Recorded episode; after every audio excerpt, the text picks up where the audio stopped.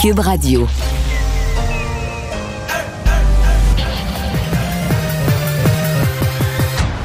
Mario Dumont. Organiser, préparer, informer. Les vrais enjeux, les vraies questions. Mario Dumont.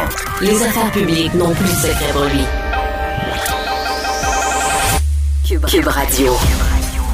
Bonjour tout le monde, bon début de semaine, euh, bienvenue à l'émission. Euh, on a eu de grosses élections municipales hier, pas grosses en participation des citoyens par exemple. Ça c'est D'ailleurs, c'est un peu, euh, plus j'y pense, plus c'est le grand paradoxe, ce qu'on dit des élections où il y a eu des nouveaux visages, du changement, nouvelle génération, peut-être plus proche des gens, etc., etc.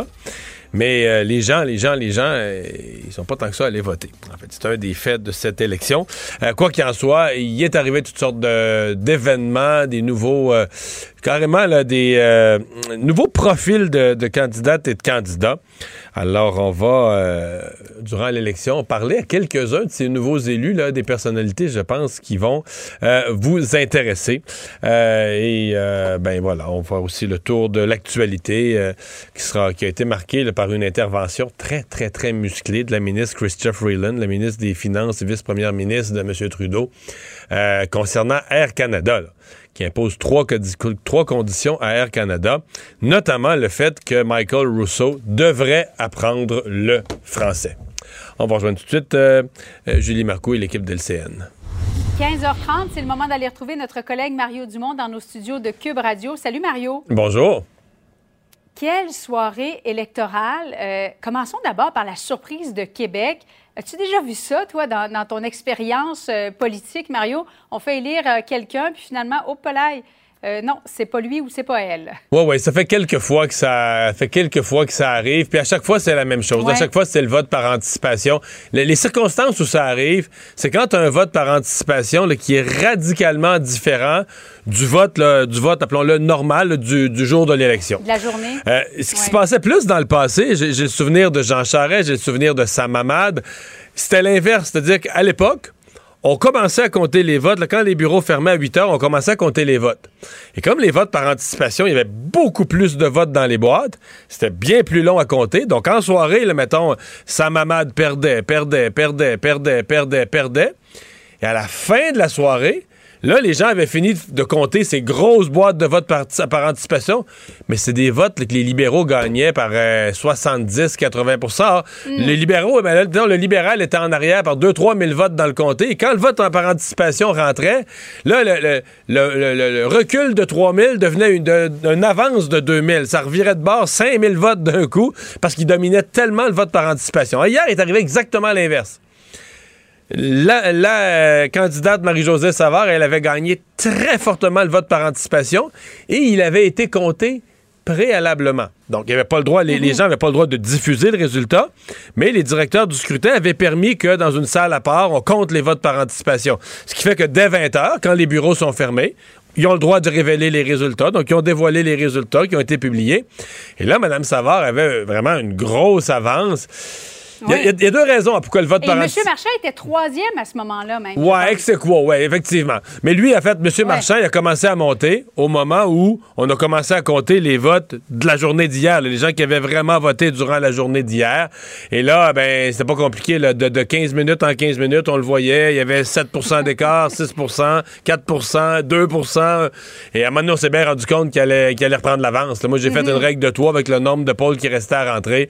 Puis euh, on s'est rendu compte qu'il allait au moins se retrouver à égalité pour demander un recomptage, peut-être même prendre l'avance. Finalement, il a, il a bâti une avance, 800 quelques votes. C'était assez pour que ce matin, l'équipe de Marie-Josée Savard a fait les calculs. Tu sais, un recomptage, tu vérifies les bulletins un à un, mais la probabilité qu'il y en ait 800 qui soient erronés en faveur de M. Marchand, c'est trop. Là. Quand c'était 40, 50, une euh, centaine encore. Tu l'as reçu à ton émission, Bruno Marchand. Comment tu l'as trouvé, euh, Mario? J'ai trouvé qu'il avait une belle personnalité, sincèrement. Euh, je le connaissais vraiment pas beaucoup. je pense que, comme beaucoup de gens de mhm. l'extérieur de la région de Québec, on le connaissait pas beaucoup. Moi, je l'avais eu dans un débat des candidats, mais c'est différent. Euh, je trouve qu'il était positif, optimiste. son curriculum vitae, son parcours est certainement très, très intéressant. il amène, bon, un côté non partisan, une volonté de collaborer avec tout le monde. Mais ça sais, c'est facile, là. Tant que. c'est- c'est- on va voir comment il va se comporter quand, euh, mettons, que des, des- des députés de l'opposition ou des conseillers de l'opposition le font suer, là, des soirs et de temps, et tout ça. Tu sais, on est tous patients et gentils au début. là. C'est à l'usure qu'on voit où est-ce que matin est-ce que les gens se, Oui. se comportent. Mais non, à première abord, je trouve que c'est une, une personnalité intéressante là, pour, euh, pour Québec. Parlant d'usure, euh, M. Coder a perdu son pari et pas à peu près. Euh, le vois-tu comme une défaite professionnelle ou davantage personnelle comme défaite? Ben, c'est ça, le- ça la difficulté. Quand on dit de la politique, c'est dur, c'est ingrat, c'est qu'il n'y a rien de professionnel. Tout devient personnel parce que c'est toi, c'est ta face qui est sur les affiches. Et quand tu perds, tu perds. Tu peux bien te faire à croire.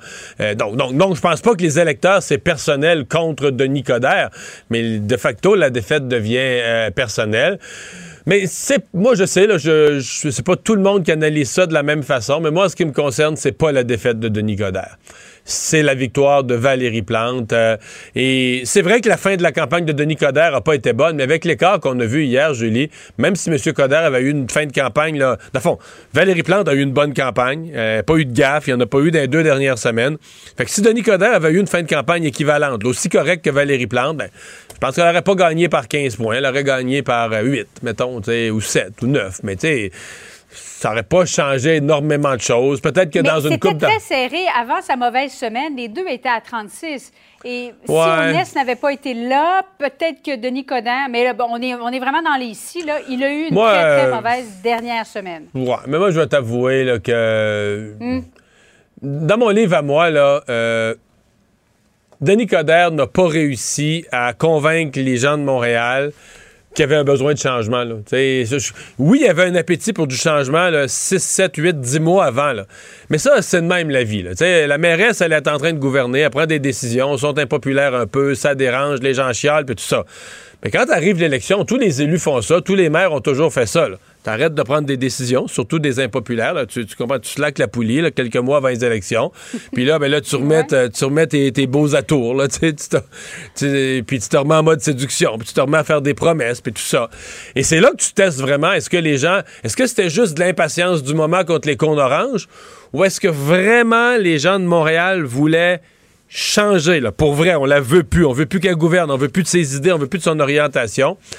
Et c'est ça qui a été testé. Je pense que M. Coder a pas, il, il a, il a pas prouvé que les gens voulaient vraiment un changement. Donc, partant de là, les gens veulent pas un changement. Bon, c'est après ça, ben, Mais au, début, mais au début, Mario, les gens avaient envie d'y croire à ce nouveau Denis Coderre, bon, euh, qui avait perdu beaucoup de poids, qui avait repris sa vie en main, sa santé en main, disait qu'il avait fait une dépression, même eu des, des- des idées noires. Est-ce que toi, tu as déjà cru au nouveau, nouveau Denis, Denis 2.0, je sais plus trop comment l'appeler, là? Julie. Mettons, ça fait quelques années que tu me connais, là. Mettons que Ouais, demain, ouais. là, je commence notre chronique, là, puis je te dis, Julie, à partir d'aujourd'hui, je suis un nouveau Mario. les défauts Non, les qualités, les défauts les qualités que tu as connus, là, mets un gros X là-dessus. Oublie ça, ça n'existe plus. Un nouveau Mario. Ben, Qu'est-ce que tu vas dire? OK. La, la vérité, c'est que je pense pas qu'on peut changer complètement quelqu'un, surtout lorsqu'on atteint un certain âge, là, parce que, bon, même que nos défauts empirent souvent en vieillissant, Mario. Non, mais, non, je suis plus positif que ça. personne Je, pense qu'on s'améliore en vieillissant. On corrige certaines affaires, tout ça, mais on devient pas un nouvel Ouais. être humain, là, voyons. Puis, fait que ça, t'as raison d'amener ça. C'était un pari risqué, là, toute cette patente de nouveau Denis, puis tout ça. C'est sûr que c'était un pari risqué. Mais sur le fond, moi, je suis euh, peut-être cartésien, là, mais je pense que euh, Valérie Plante a gagné. Les gens, les Montréalais voulaient garder Valérie Plante, puis ils ont gardé Valérie Plante, puis ça aurait été, ça aurait été Denis Coderre, ça aurait été quelqu'un d'autre de plus jeune, puis tout ça. Tu sais, à un moment donné, les gens, là, euh, euh, la plupart des, d'ailleurs, la plupart des élus le font plus qu'un mandat, là, se rendent au moins à deux mandats pour compléter ce qu'ils ont entrepris. Donc, toute la logique était dans le sens d'une réélection de Valérie Plante, puis elle a fait une bonne campagne, elle n'a pas fait de gaffe, euh, tu sais, donc pourquoi on aurait... Non, évidemment, il y a des gens qui sont en en désaccord idéologique avec Valérie Plante. Ça, c'est une autre affaire, là. Mais je pense que la majorité... Il y a beaucoup de gens qui sont de désaccord idéologique avec euh, Valérie Plante, sont comme moi, là, ils habitent en banlieue. Ah, les Montréalais sont ailleurs. Les Montréalais sont beaucoup plus Mais d'accord avec ça. banlieue, Mario, là, il y en a beaucoup des, des mairesses qui ont été élues avec des idées progressistes. là. As-tu l'impression que Valérie Plante a été précurseur? Peut-être. Peut-être. Peut-être. C'est pas c'est fort euh, c'est fort possible. Mm. Euh, Mais là, on va régler une chose. Là. Bon, pour M. Coder, là, je pense qu'il faut Oui. qu'il évite de prendre ça trop personnel, mais on l'a senti meurtri hier. Elle a pas fait un très, très beau discours. Euh, tu sais, ça finit. euh, je vais être généreux, je vais dire que ça finit moyen. Là. Euh, Mais pour Valérie Plante, là, nommons les choses. Là. Elle devient vraiment là, une leader municipale là, très, très, très puissante au Québec. Elle devient en fait là, la, la personne clé du monde municipal au Québec parce que c'est tous des nouveaux.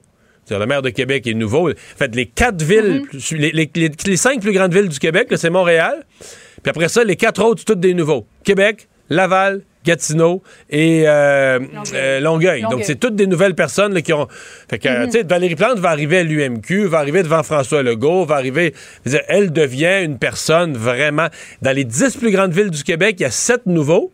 Puis on va quasiment dire sept et demi parce que le maire de Trois-Rivières qui a été élu, réélu hier, M. Lamarche, il y a juste un demi-mandat de fait, puis il est arrivé en cours de mandat. Donc vraiment, elle avec un Ouais. plein mandat d'expérience, une réélection à Montréal avec plus de 50% du vote, la confiance qu'elle a acquise, elle devient vraiment l'autorité municipale dans, dans- dans- dans tout le Québec. Et comme tu le dis, je pense que dans les nouveaux visages, là, entre autres des femmes et tout ça, il y en a un certain nombre qui, euh, en plus de tout ce que je viens de dire, en plus, on va avoir une certaine admiration pour elle, va dire, ben, tiens, elle nous a montré le chemin, c'est une femme, elle est devenue mairesse de Montréal avec un style peut-être plus détendu et tout ça. Alors là, peut-être. Donc, euh, oui, oui, on se comprend que Valérie Plante devient vraiment là, une personne incontournable, une personne avec beaucoup, beaucoup de pouvoir Ouais. dans le dans l'univers municipal et dans l'univers politique québécois de facto. Catherine Fournier, nouvelle mairesse de Longueuil, laisse vacant la circonscription de Marie-Victorin. Euh, Mario, j'ai fait la chef du Parti libéral, Dominique Anglade, tout à l'heure. Elle a dit en tout cas, nous, le Parti libéral, si Paul Saint-Pierre Plamondon se présente, on ne présentera pas de, candidat, mais à condition que tous les autres partis fassent de même. Euh, as-tu l'impression que Paul Saint-Pierre Plamondon pourrait se présenter dans Marie-Victorin? As-tu l'impression que Marie-Victorin est toujours un château fort du Parti québécois? Bon, d'abord, un château fort du Parti québécois, ça n'existe plus, là. À part peut-être hein? Matane Matapédia à cause de Pascal Bérubé, mais si Pascal Bérubé prend Oui. sa retraite de la politique demain puis est remplacé par un autre candidat qu'on connaît moins, y a- ça n'existe plus. là. Je veux dire, pour avoir un château fort, il faut qu'un parti politique soit un certain à un certain niveau. là. Donc, pour le Parti québécois, Mhm. ça n'existe plus, surtout plus dans la région de Montréal. Dans la région de Montréal, il y a deux candidates vedettes qui avaient sauvé leur comté là, dans la débâcle de la dernière élection. À Joliette, euh, Mme Yvon, et euh, Mme Fournier, Catherine Fournier, dans, dans Longueuil, dans Marie-Victorin. C'est tout, là. Après ça, ça allait dans l'Est, ça allait à Jonquière, puis ça allait la Côte-Nord, puis ça allait en Gaspésie. Dans le grand, grand, grand, grand ouest du Québec, dans la grande région de Montréal, il n'y a pas d'autres péquistes que ces deux-là. Donc là, Marie-Victorin, Marie-Victorin, oui, ça devient un bon, ça reste un bon comté pour le PQ historiquement, mais ça reste, écoute, c'est parce que c'est toujours l'analyse coût-bénéfice. Si Paul Saint-Pierre Plamondon y va, ça veut dire que lui, là, il lui reste quoi? 10 mois, préparer son élection générale, recruter des candidats. Ça veut dire qu'il en consacre 3 ou 4, là, à temps plein dans un seul comté. Puis les tournées du reste du Québec, puis il arrête ça. Il se concentre sur un comté. Alors, s'il le perd, mettons qu'il gagne pas, tu vois l'ampleur du désastre. Là. Tu gagnes pas, t'es pas élu. Tous ces mois, tu les as investis sur un comté que tu gagnes pas plus. Donc là, t'es pas prêt dans. T'es à sacrifier, t'es pas prêt pour ton élection dans le reste du Québec. Moi, si j'avais un, si j'avais un vieux deux piastres à mettre, je dirais qu'il n'ira pas.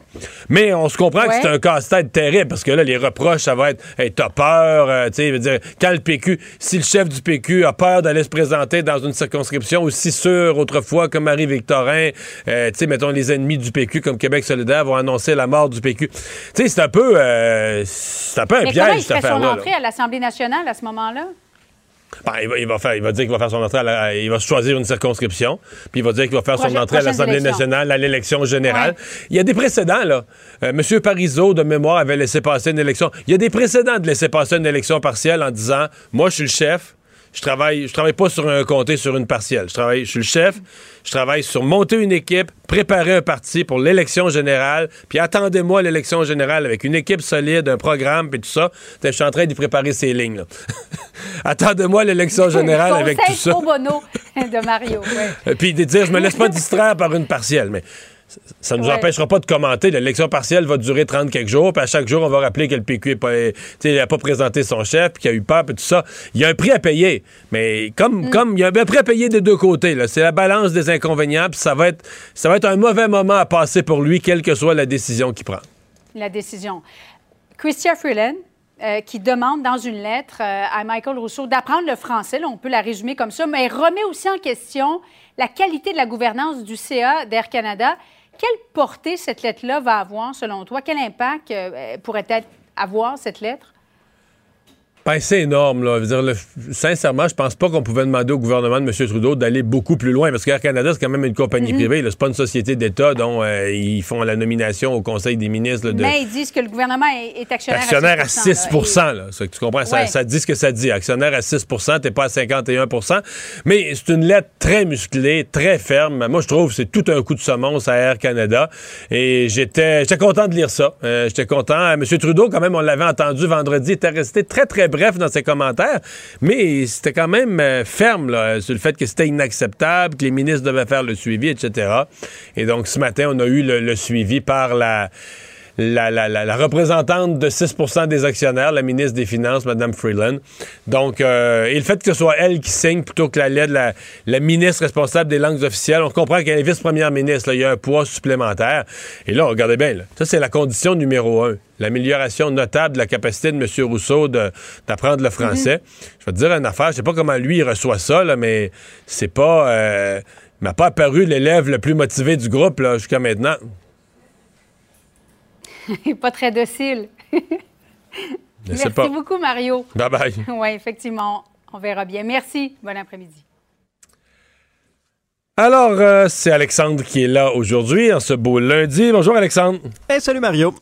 Alors, euh, ben oui, on a beaucoup de nouvelles aujourd'hui qui sont liées aux euh, qui sont liées aux affaires municipales, mais il y a aussi la frontière entre Oui. les États les États-Unis et le Canada, la frontière terrestre, euh, qui a rouvert à minuit. Ouais, je te dis qu'il y en avait, il y en avait qui avaient hâte. Il y en avait à minuit, il y en avait à minuit 5, mon cher. oui, ah oui, c'est ça. Et puis c'était quelque chose en fin de semaine aussi. On parlait avec des gens qui euh, qui campaient là pas très loin euh, de, des postes frontaliers à bord de leur euh, de leur euh, euh, motorisé pour traverser là, dès que ce sera possible de le faire. Des snowbirds qui avaient très très hâte là, de retourner aux États-Unis parce qu'après 20 mois de restrictions, les frontières terrestres sont finalement rouvertes aux personnes pleinement vaccinées contre la COVID. Là, fallait quand même être patient là si euh, si cette nuit ça a bien été ce matin à l'ouverture de certains postes frontaliers, on attendait deux trois heures, les files d'attente étaient assez longues, je te ferai entendre des commentaires tantôt. Euh, par contre, faut faut quand même comprendre là que oui, bon ceux qui partent pendant plusieurs mois vers les États-Unis, c'est une chose, mais ce sera possible aussi d'aller passer une petite fin de semaine à New York, euh, une petite fin de semaine à Boston, quoi que ce soit. Par contre, quand on va revenir au Canada, Mario, ben il faut présenter notre test PCR négatif. Même si on est doublement vacciné, ça coûte quand même euh, quelques sous. On parle d'à peu près 200 pièces. Ça fait augmenter également le, budget voyage là, de plusieurs personnes. Mais euh, c'est, j'ai l'impression que c'était un rush là, du début. Ça, même Oui. en avant-midi, ça a pris son cours. J'ai l'impression que dans les prochains oui. jours, on va avoir un flow. Les gens vont y aller, là, mais un flow un peu plus... euh, Oui. Un petit peu plus euh, régulier, appelons ça comme ça. Euh, annonce qui a été faite là, juste après le, le coup de midi là, par la, la présidente du Conseil du Trésor à Québec. Euh, c'est une annonce qui était attendue parce qu'on avait donné le, le signal du retour au bureau pour l'ensemble des entreprises, retour progressif au bureau. Mais il fallait que la présidente du Conseil du Trésor, la, la bosse de tous les fonctionnaires, ben, donne ses propres orientations pour les employés du gouvernement. Oui, là, c'est fait. On a une date aussi à compter du 15 novembre prochain. Les fonctionnaires du gouvernement vont pouvoir finalement retourner au bureau. Un retour euh, graduel qui va se faire en mode hybride, le Mario, jusqu'au 28 novembre prochain. Et d'ici le 14 janvier 2022, le gouvernement vise à ce que 50% de ses employés euh, présentement en télétravail retournent en présentiel et on veut atteindre 100% du personnel en mode hybride euh, dans la période du 17 janvier au 28 janvier. Donc d'ici fin janvier, le plan va être mis de l'avant et, et au bout de tout ça, ben, l'ensemble du personnel va pratiquer une combinaison de télétravail et de présence sur les lieux du bureau pour un minimum de deux jours par semaine. Alors, euh, ça va. Je, je- je suis vraiment curieux. euh, ben, on, c'est sûrement quelque chose que nos collègues vont faire des, des entrevues aux portes les premiers matins. J'ai hâte de voir. euh, Il y a vraiment. Il y a des gens qui s'ennuient, là, qui s'ennuient des collègues, qui s'ennuient d'aller Ouais. à un petit dîner là, avec les, les amis, puis se raconter les, les- les malheurs avec les enfants, puis tout ça. Mais, euh, ou qu'il y en a qui se sont euh, habitués, euh, pas de route, euh, travailler en pantoufles. Ben, c'est ça, là. euh, Ben oui, il y en a qui ont changé leur vie. Il y en a qui ont décidé, ah, ben, au, lieu, au lieu de vivre à Montréal, on va vivre en Oh. périphérie, on va vivre au ouais. chalet. Euh, mais tu sais, toi et moi, Mario, ça, bon, nous, euh, on n'a jamais été en télétravail, là, ou pratiquement, là, quoique je le suis aujourd'hui pour la radio. Mais, mais sinon, en télé, on a continué principalement de faire ça en, Ah ouais, j'ai fait, moi, quand ma fille, à l'automne Oui, de c'est 2000, vrai. quand ma fille a Oui, eu la oui, COVID, oui. euh, j'ai fait deux Tu semaines. un peu, oui. J'ai fait deux- ils ont installé avec ce qu'on appelle un Tanberg, là, tu sais, puis j'ai fait deux ouais, semaines de la maison. Comment t'as trouvé ça? Ben, sincèrement, le premier, le premier jour, j'étais insécure. Je m'étais tout installé, mon affaire. Les gens pouvaient pas s'imaginer. C'était plein de filages con- connectés dans mon Internet. Il y avait un fil dans l'escalier. C'était tout, tout ce qu'on ne voit pas à la caméra, là. oui, oui. Puis euh, ben là, j'avais la réalisatrice qui me parlait dans l'oreille. Donc, j'avais le téléx pour me donner les, les, les, les timings, les cues. OK, on vient de la pause dans 10, puis tout ça. Puis, ben, ça a marché. Arrange sujet, on l'a fait pendant deux semaines, puis tout a toujours, euh, tout a toujours, toujours bien été. Fait que j'interviewais des gens qui étaient chez eux aussi, euh, par Zoom, puis par FaceTime, puis ainsi va la vie avec la technologie et la COVID. hey, Ben oui. merci Alexandre, à tout à À l'heure. tantôt. Il analyse la politique, il sépare les faits des rumeurs. Mario Dumont. Cube, Radio. Il y a des gens, euh, on l'a dit et redit, de, de toutes, les, toutes les sphères de la société, de tous les horizons, de toutes les professions qui, hier, euh, se sont retrouvés élus lors de ces élections euh, municipales. Euh, à Rawdon, dans la région de la Nodière, c'est un personnage euh, quand même connu au Québec, peut-être moins par les plus jeunes, certainement par ceux de mon âge, euh, qui a été élu maire. Il avait remarqué une expérience du monde municipal, il était déjà conseiller. C'est le lutteur Raymond Rougeau. Monsieur Rougeau, bonjour. Bonjour, Monsieur Dumont, ça va bien? Ça va très bien. Félicitations parce que vous n'avez pas été élu par acclamation. C'était une vraie campagne que vous avez faite. là. Ah oui, oui, oui, une victoire méritée, on va dire. Une campagne, deux équipes complètes et euh, une victoire méritée. On a fait une belle, belle campagne électorale. Fait que une belle satisfaction. OK. Euh, comment vous est venue euh, l'idée de la. C'est, un, un gros saut, c'est quasiment un saut du troisième câble, ça, là, de la, de, la poli- de la lutte à la politique. Là? Oui, en fait, j'ai été approché la première fois en 2002 pour être conseiller municipal par une candidate qui se présentait à la mairie ici. Euh, donc, je connaissais pas beaucoup la politique municipale à ce moment-là, mais je me suis dit, ben, ça serait un beau défi. Ça serait, comme on dit, la vie, c'est rempli d'expériences. Puis, si on tente rien, mais on dit c'est un voyage. Il faut remplir le voyage autant qu'on peut.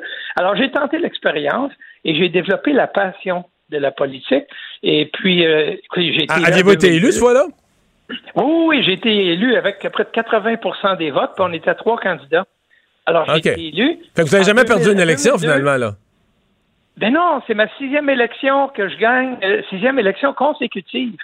Fait que j'ai été élu en 2002, j'ai été élu en 2005 par acclamation, 2009. En 2009, ça avait été difficile. Toute l'équipe, vous savez, lorsque des fois, il y, a un- il y a une vague qui passe, puis il y a un balayage. Ouais, je connais ça. Mais- oui, oui, c'est ça. Oui. Alors, toute l'équipe avait été débarquée, sauf moi. Alors, j'ai été quatre ans à l'opposition, euh, tout seul contre une équipe qui était très hostile, mais je peux vous dire que ça a été très formateur. Et en 2013, euh, tout le monde voulait que je me présente à la mairie, mais ça me le disait pas. Alors, j'ai été chercher un des conseillers qui était avec moi de 2002 à 2009, qui avait été débarqué aussi dans la vague. Lui, il s'est présenté à la mairie. Il m'a dit à une condition. J'ai dit quoi? Il dit que tu acceptes d'être mon maire suppléant, parce que j'avais toujours refusé de le passer. Fait que j'ai dit, marché conclu. Alors, je suis devenu son maire suppléant. Vous avez fait deux mandats comme ça, là. Oui, j'ai été ré- euh, réélu par acclamation en 2017. Alors, élu dans une élection complète en 2013, réélu par acclamation en 2017. Et maintenant, mais le maire était tanné, il était fatigué, il voulait s'en aller.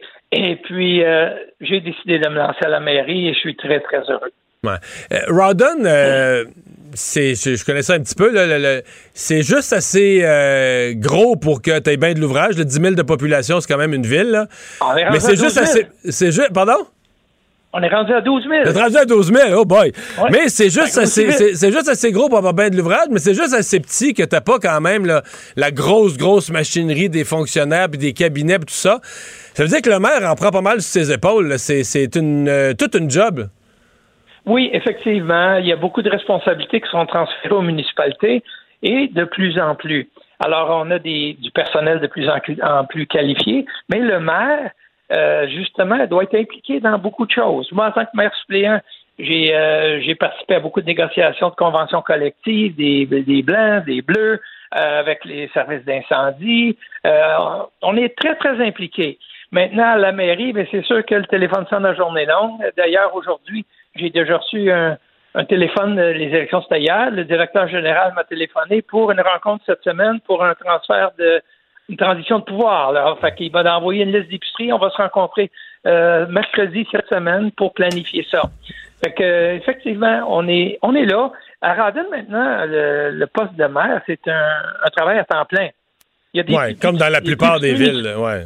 Oui, ben il y a des plus petites municipalités que des maires peuvent avoir des emplois qui sont là comme à temps partiel, mais pas à Radin. Euh, on est rendu, c'est un travail à temps plein avec plein de responsabilités, puis c'est du 7 jours semaine. Hein. Ouais. Euh, vous, euh, est-ce que vous avez euh, trouvé ça dur? Parce que j'ai lu un peu les journaux euh, régionaux. Je vous voyais dire en porte à porte, deviez corriger des faussetés qui étaient dites à votre à votre sujet. Est-ce que c'est plus dur que la lutte, coudon, la politique? En fait, c'est différent. La lutte, on va dire que c'était physiquement que ça, c'était, ça hypothéquait le corps. Mais par contre, la politique, ça vous le savez, c'est très dur parce que souvent, on va s'attaquer à ton intégrité, à ta personne. Puis souvent, c'est ta famille aussi autour qui subissent les, euh, les contre-coups de ça. Alors, c'est une bataille différente, mais j'étais un battant toute ma vie. Fait que pour moi, la transition n'a pas été difficile. Ça, s'est fait naturellement. Donc, vous êtes euh, confiant que vous allez être. Euh, votre équipe a été élue avec vous au complet? Au complet, oui. Tout, en fait, tous mes conseillers ont été élus. Alors, écoute, quel beau cadeau de la population. Ça fait 19 ans que je suis conseiller. là, maintenant, je, me présente à la mairie et je suis élu maire. Et toute mon équipe est rentrée. Fait que, tu sais, vous pouvez vous imaginer que c'est beaucoup plus agréable s'asseoir à une table, travailler avec tous les gens autour de la table en qui vous avez confiance. Il va y avoir des discussions, des divergences d'opinion, des débats d'idées, mais en bout de ligne, tout le monde va se respecter, tout le monde a confiance euh, avec les discussions qu'il y a autour de la table. Fait que, j'ai connu tout l'inverse. Et alors, euh, depuis 19 ans, j'ai connu les, très hostiles. Là, je vais connaître, je ne veux pas dire facile, parce que c'est jamais facile. On compose avec l'être humain, puis chacun a ses idées aussi, puis des différents âges. fait que ça, c'est correct. Mais euh, c'est un climat, entre, moi, je suis très heureux. C'est un climat qui va être très agréable à travailler. Mmh. Parce que, comme je dis, je regarde tous les visages autour de la table, il n'y a personne d'hostile. Alors, on peut avoir des divergences d'opinion, des différentes idées, mais ça, c'est correct. Ça, c'est sain. C'est ça qui est la démocratie. Eh bien, ben, on vous souhaite un excellent euh, mandat et puis merci d'avoir été avec nous aujourd'hui. Monsieur Dumont, ça a été un plaisir et bonne continuité. Alors, Raymond Rougeau, euh, le maire de Rawdon depuis euh, hier.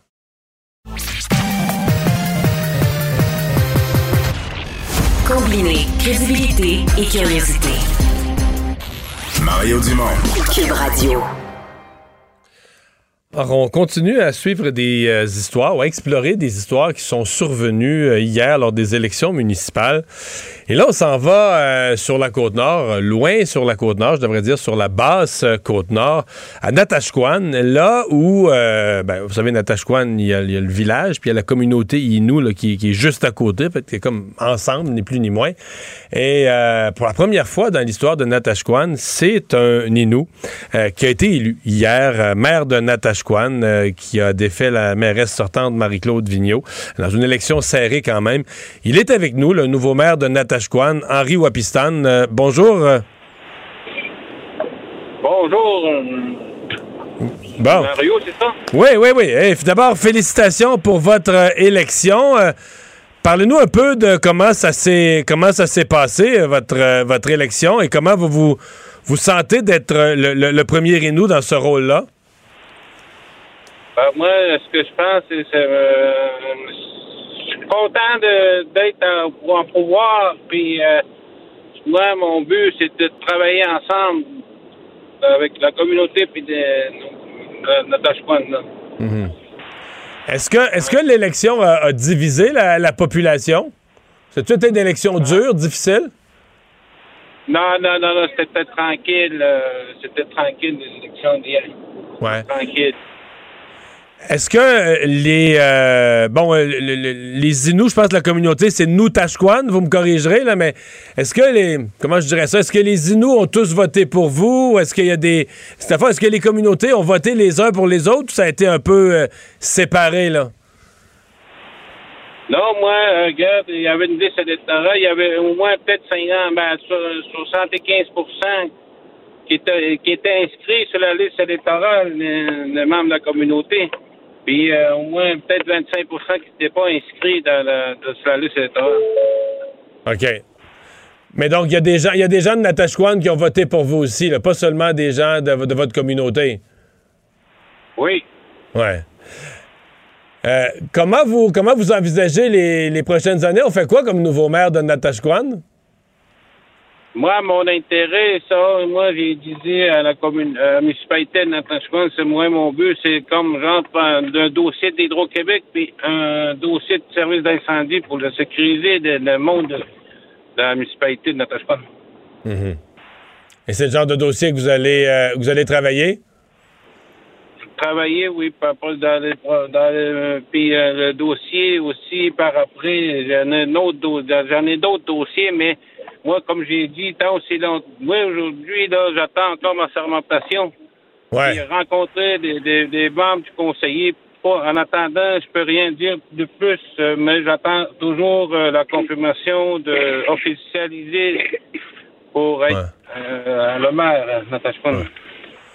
Je pose une question peut-être un peu délicate, mais est-ce que euh, est-ce que vous craignez de faire face à un certain racisme? Je voyais même des commentaires de gens qui disaient bon, si lui est élu, on va peut-être déménager de Natashquan.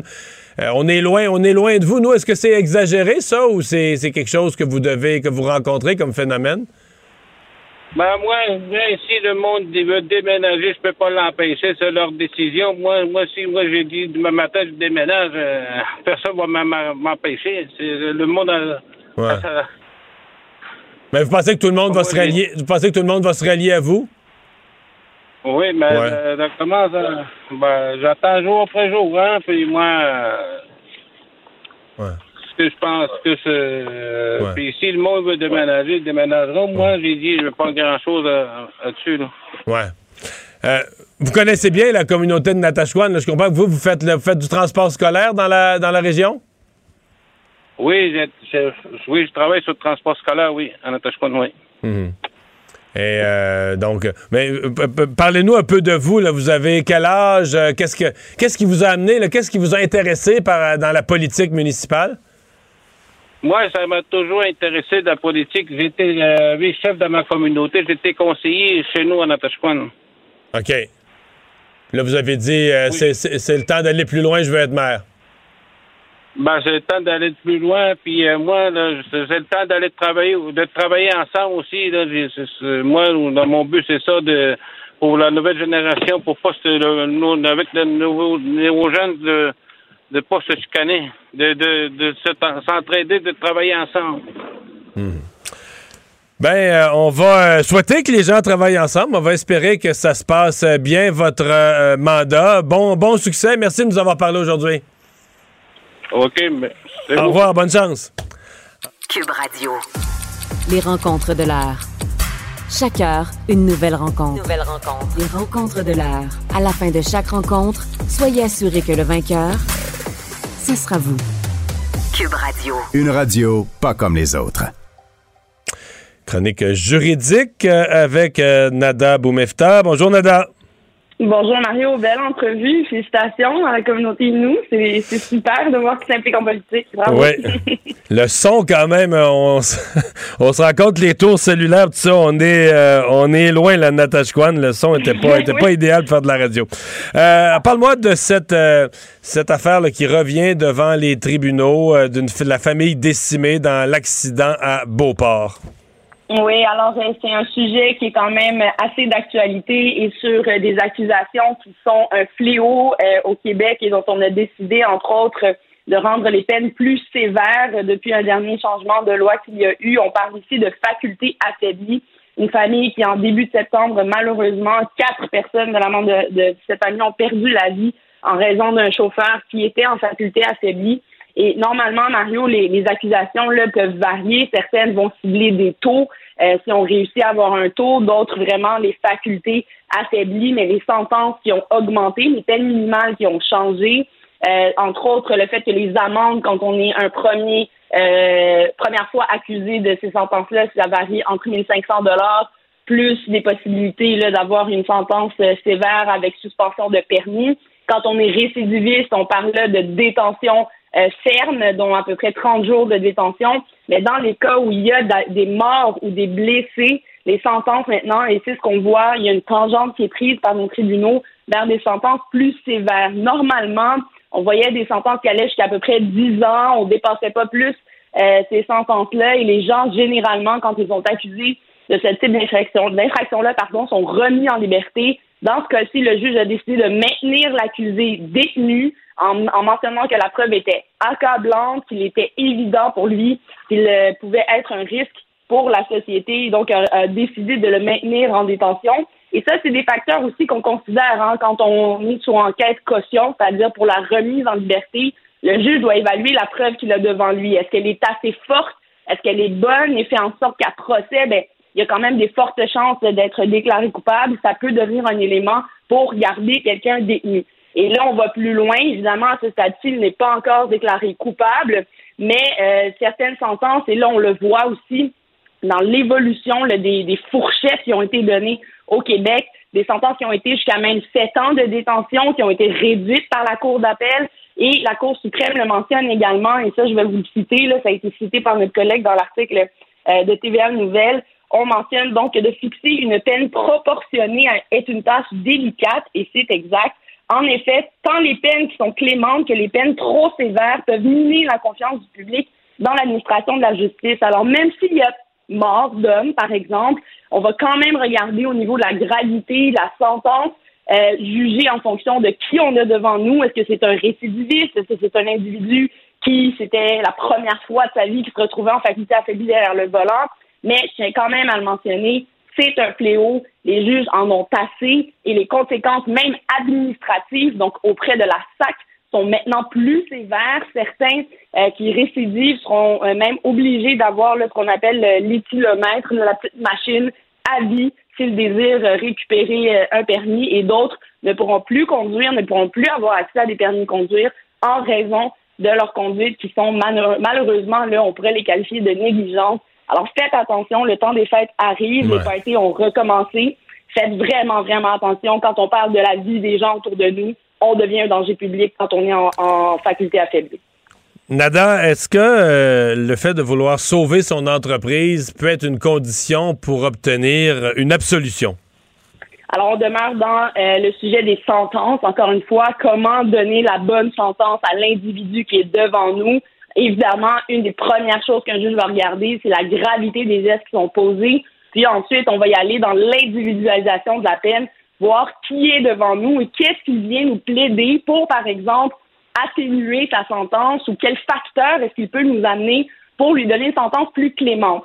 Rappelons quand même les faits ici. C'est un individu qui était accusé d'avoir agressé sexuellement une dame lors d'un party qui avait eu lieu, euh, que lui-même ou sa conjointe organisait, si je ne me trompe pas et euh, avait été jusqu'au bout de cette affaire-là en procédant à l'enquête préliminaire, en procédant au procès et plaidait essentiellement qu'il voulait aider la jeune dame qui était en boisson lors de la soirée, avait voulu l'aider à bien se coucher, à, être confortable, mais finalement, les gestes qui ont été reprochés ont été retenus, il a été déclaré coupable et sur sentence qu'il demandait au juge au niveau de la clémence, et c'est là où c'est assez particulier, Mario, parce que la, la compagnie qui gère, euh, vraisemblablement, est une compagnie qui aide les gens normalement qui sont en boisson, qui est en lien avec l'alcool, mais lui-même a profité de la situation d'une jeune femme qui était euh, intoxiquée et le juge n'a pas pris du tout, du tout cette justification-là pour pencher vers une sentence atténuante comme l'absolution, qui est essentiellement la sentence la plus faible, la plus basse. quand on parle de sentence adulte, et ça lui aurait évité un casier criminel Rappelons qu'il n'a pas mentionné à personne dans son équipe qu'il était accusé, il pensait s'en sortir, mais le juge mentionne que d'abord, la gravité des gestes est beaucoup trop grande pour pencher vers une peine clémente. Deuxièmement, et donc la société n'accepterait pas qu'il s'en sorte pour moins. Deuxièmement, de plaider qu'on a un travail, ça, ça aurait pu être un facteur effectivement atténuant qu'on peut considérer. C'est des choses que je plaide, moi, pour mes clients, par exemple, s'il a besoin de voyager, s'il risque de perdre son emploi, s'il a un antécédent judiciaire, la Cour peut en tenir compte pour réduire la sentence. Mais il faut quand même le voir dans la globalité du dossier et voir quel impact ça va avoir. Et surtout, dans les cas où les gens désirent aller jusqu'à procès, c'est leur droit, mais n'a pas accepté, il n'a pas plaidé coupable avant. Donc, tout ça, le juge en a tenu compte du fait qu'il ne, finalement ne retenait aucun facteur atténuant autre euh, pour réduire sa peine et il fait face aujourd'hui à une détention d'un an euh, de prison et se voit clairement euh, avec les conséquences d'un antécédent judiciaire. Donc, il ne s'en sort pas, mais c'est effectivement un, un facteur ou à tout le moins un argument qu'on peut plaider devant la Cour pour avoir une sentence plus légère.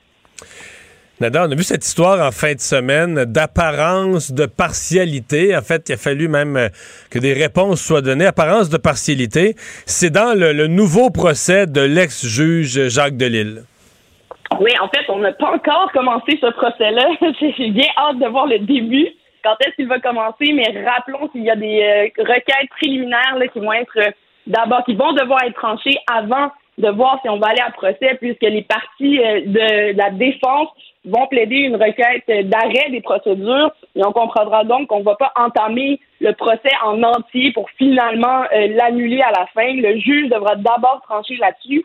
Et sachant que c'est quand même une requête décisive qui pourrait finalement mettre un terme à cette euh, saga judiciaire-là, ben, la couronne est arrivée lors de discussions avec euh, un élément assez particulier. C'est là qu'on voit en Mario que les deux parties essayent vraiment euh, chacune de leur côté, d'amener des arguments pour faire pencher la balance de leur côté. Et on souligné le fait que la petite fille du, juge, l'ex-juge, pardon, Jacques Delisle, était dans le même cercle d'amis qu'un petit-fils du juge actuel qui entendrait les requêtes. Il y avait même eu des likes, des échanges sur les réseaux sociaux entre les deux et a souligné ça comme étant un élément potentiel de partialité du fait que ce juge-là ne pourrait peut-être pas bien tranché de la décision euh, qu'il aura à prendre, qui est quand même assez décisive, rappelons-le, dans ce dossier-là.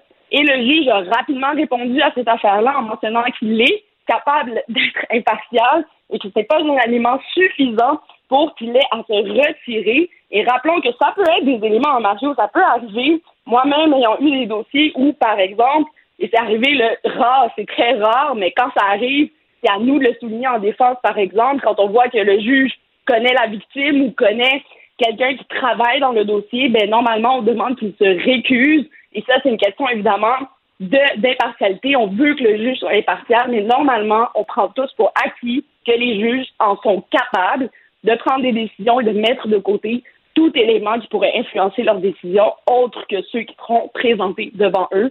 Donc, ce sont des, des décisions quand même assez intéressantes surtout dans ce dossier-là qui n'est pas encore commencé, donc euh, à suivre. Vraiment. Hey, merci beaucoup. merci. Bye bye. Mario Dumont. Il analyse l'actualité et sépare les faits des rumeurs. Il n'a qu'une seule parole, celle que vous entendez. Cube Radio. On vous parle d'une lettre euh, ouverte dans notre chronique du journal Faites la différence. Euh, c'est signé de l'ancien ministre de la Justice, avocat bien connu, euh, Marc Bellemare, et ça concerne Air Canada. Maître Bellemare, bonjour. Bonjour, ça va bien? Ça va très bien. Euh, bon, tout le monde a ses expériences avec Air Canada, euh, avec ce que le président a fait comme, euh, comme exercice la semaine passée. Ça a rebrassé tout ça. Et vous, vous l'avez vécu, une tentative à bord de, carrément d'éviter le français pour tous, là. Oui, oui, c'est ça. Parce que il m'est arrivé de prendre des vols intercontinentaux avec Air Canada. Euh, Montréal, euh, Barcelone notamment, Montréal, Amsterdam, je crois, où il y avait une impossibilité euh, d'être entendu en français à bord dans la section dans laquelle j'étais. Ça m'est arrivé quelques fois. Moi, j'ai jamais fait de plainte contre Air Canada, mais j'ai vécu personnellement beaucoup de frustration par rapport à la langue utilisée à bord des vols ou même des fois au comptoir. Ça m'est arrivé dans l'Ouest canadien au comptoir de ne pas être capable d'être servi en français. Euh, mais euh, ce que j'ai vécu de plus particulier, ça s'est passé en juin 2019. OK, donc c'est récent quand même. Oui, ça fait pas longtemps. C'était pré-pandémie. pandémie, c'est plutôt mars 2020. Là. Alors, c'était euh, c'est un voyage que j'ai fait avec euh, deux de mes filles. On s'en allait à Vegas pour six jours. Et je suis dans l'avion à Montréal. Et à un moment donné, il y a une, hôtesse, là, une, une agent de bord qui, qui, qui, se présente, une, une dame là, de 45 ans à peu près, qui nous dit, qui nous lance un Everybody here speaks English. Tu sais. Euh, très fort, euh, de façon suggestive, finalement, en nous demandant, euh, tout le monde parle, tu sais, en prenant pour acquis que tout le monde parle anglais dans la section, manifestement pour ne pas avoir à répéter en français les consignes de sécurité. C'était son but. Alors, c'est comme, tu sais, bon, tout le monde parle anglais ici, là. Alors, euh, j'aurais pas à répéter, tu sais. Alors, là, il y a eu. Mais le vol est au départ de Montréal, là. Oui, oui, au départ de Montréal vers Vegas. Donc, techniquement, euh, euh, c'est plein de francophones, là. Oui, oui, c'est plein Je comprends que ça, si ça va à Vegas, il y a des chances qu'ils soient bilingues un peu, là, mais euh, c'est plein de francophones, là. C'est plein de francophones. On s'en va à Vegas. Euh, je me souviens pas trop de quel, quel calibre d'avion c'était. Mais je me souviens très bien, je suis assis, puis là, la fille arrive, puis elle nous présente ça comme si c'était, bon, ben, tout le monde parle anglais ici. Alors là, il y a comme un, tout le monde se regarde, un peu de façon euh, surprise. Et euh, finalement, moi, je me dis, euh, ben, si j'avais rien dit, elle aurait dit OK, elle aurait parti en anglais. Il y a eu comme un 10 secondes à peu près, puis à un moment donné, je dis non, moi, je parle pas anglais. Mais tu sais, je comprends. C'est probablement que j'étais le plus bilingue de la place, là. Mais euh, je me suis dit non, ça va faire. C'est quoi cette affaire-là de nous suggérer que ça se passe en anglais? En même temps, ça nous met dans une position, ça nous met dans une position qu'on devrait pas parce que là, faisant ça, vous devenez une espèce de faiseux de troubles, fauteur de troubles, alors que vous êtes juste un client francophone qui veut être servi dans, dans ce qui est promis comme étant salaire, un service garanti. Mais c'est comme si vous n'avez plus le droit, tout à coup, vous n'avez plus le droit à votre service, vous êtes obligé de vous placer dans la position d'un bogueux, là.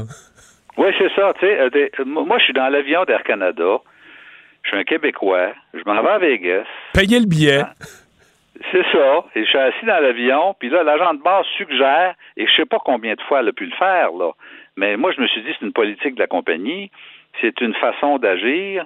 C'est pas vrai que c'est un cas isolé. Probablement que cette fille-là est habituée à, dans tous les vols où on se dirige vers les États-Unis, en partance de Montréal, de dire bon ben everybody here speaks English. Alors là, euh, c'est c'est comme normal. Puis comme on s'en va aux États-Unis, ben là, c'est sûr que ça se passe pas en français aux États-Unis.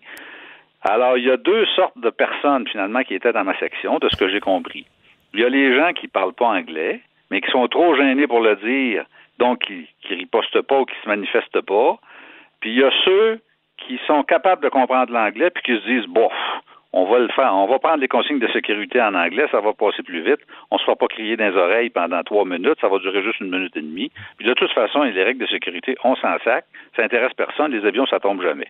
Alors, mais ça a été le message anglophone, spontané, suggestif, de dire, ben là, tout le monde parle anglais ici, alors, je sais pas si vous vous imaginez, mais on est comme dans une situation où on se dit, bah, on répond pas, ou ben non, Et moi, je me suis dit non, puis là, tout le monde m'a regardé. Tout le monde m'a regardé, puis il y en a probablement qui m'ont reconnu dans le tas, là. Puis on dit, ça se peut pas que Bellemare parle pas anglais, tu sais. Mais c'était comme une boutade un peu. C'est vrai que c'était de, de, ma part, c'est une façon finalement de provoquer le français. Mais je me suis dit, c'est quoi cette attitude? Mais c'est quoi cette attitude? J'ai pas fait de plainte, mais tout le long du vol, je me suis dit, je vais faire une plainte au commissaire des langues officielles. Je l'ai jamais fait. Mais quand j'ai entendu le discours de M. Rousseau la semaine dernière, ça m'a comme revenu à l'esprit, puis je me suis dit, il faut que je fasse un, petit texte là-dessus, il faut que je dise qu'est-ce que j'ai hmm. vécu, parce que c'est d'une subtilité rare. Comment on peut nous, nous rentrer l'anglais dans la gorge, puis finalement, ça a dû se faire auprès d'une quelques centaines de personnes avant moi. Mais ça en dit long sur le fait que quand on parle de, de 80 plaintes par année, c'est tellement vrai.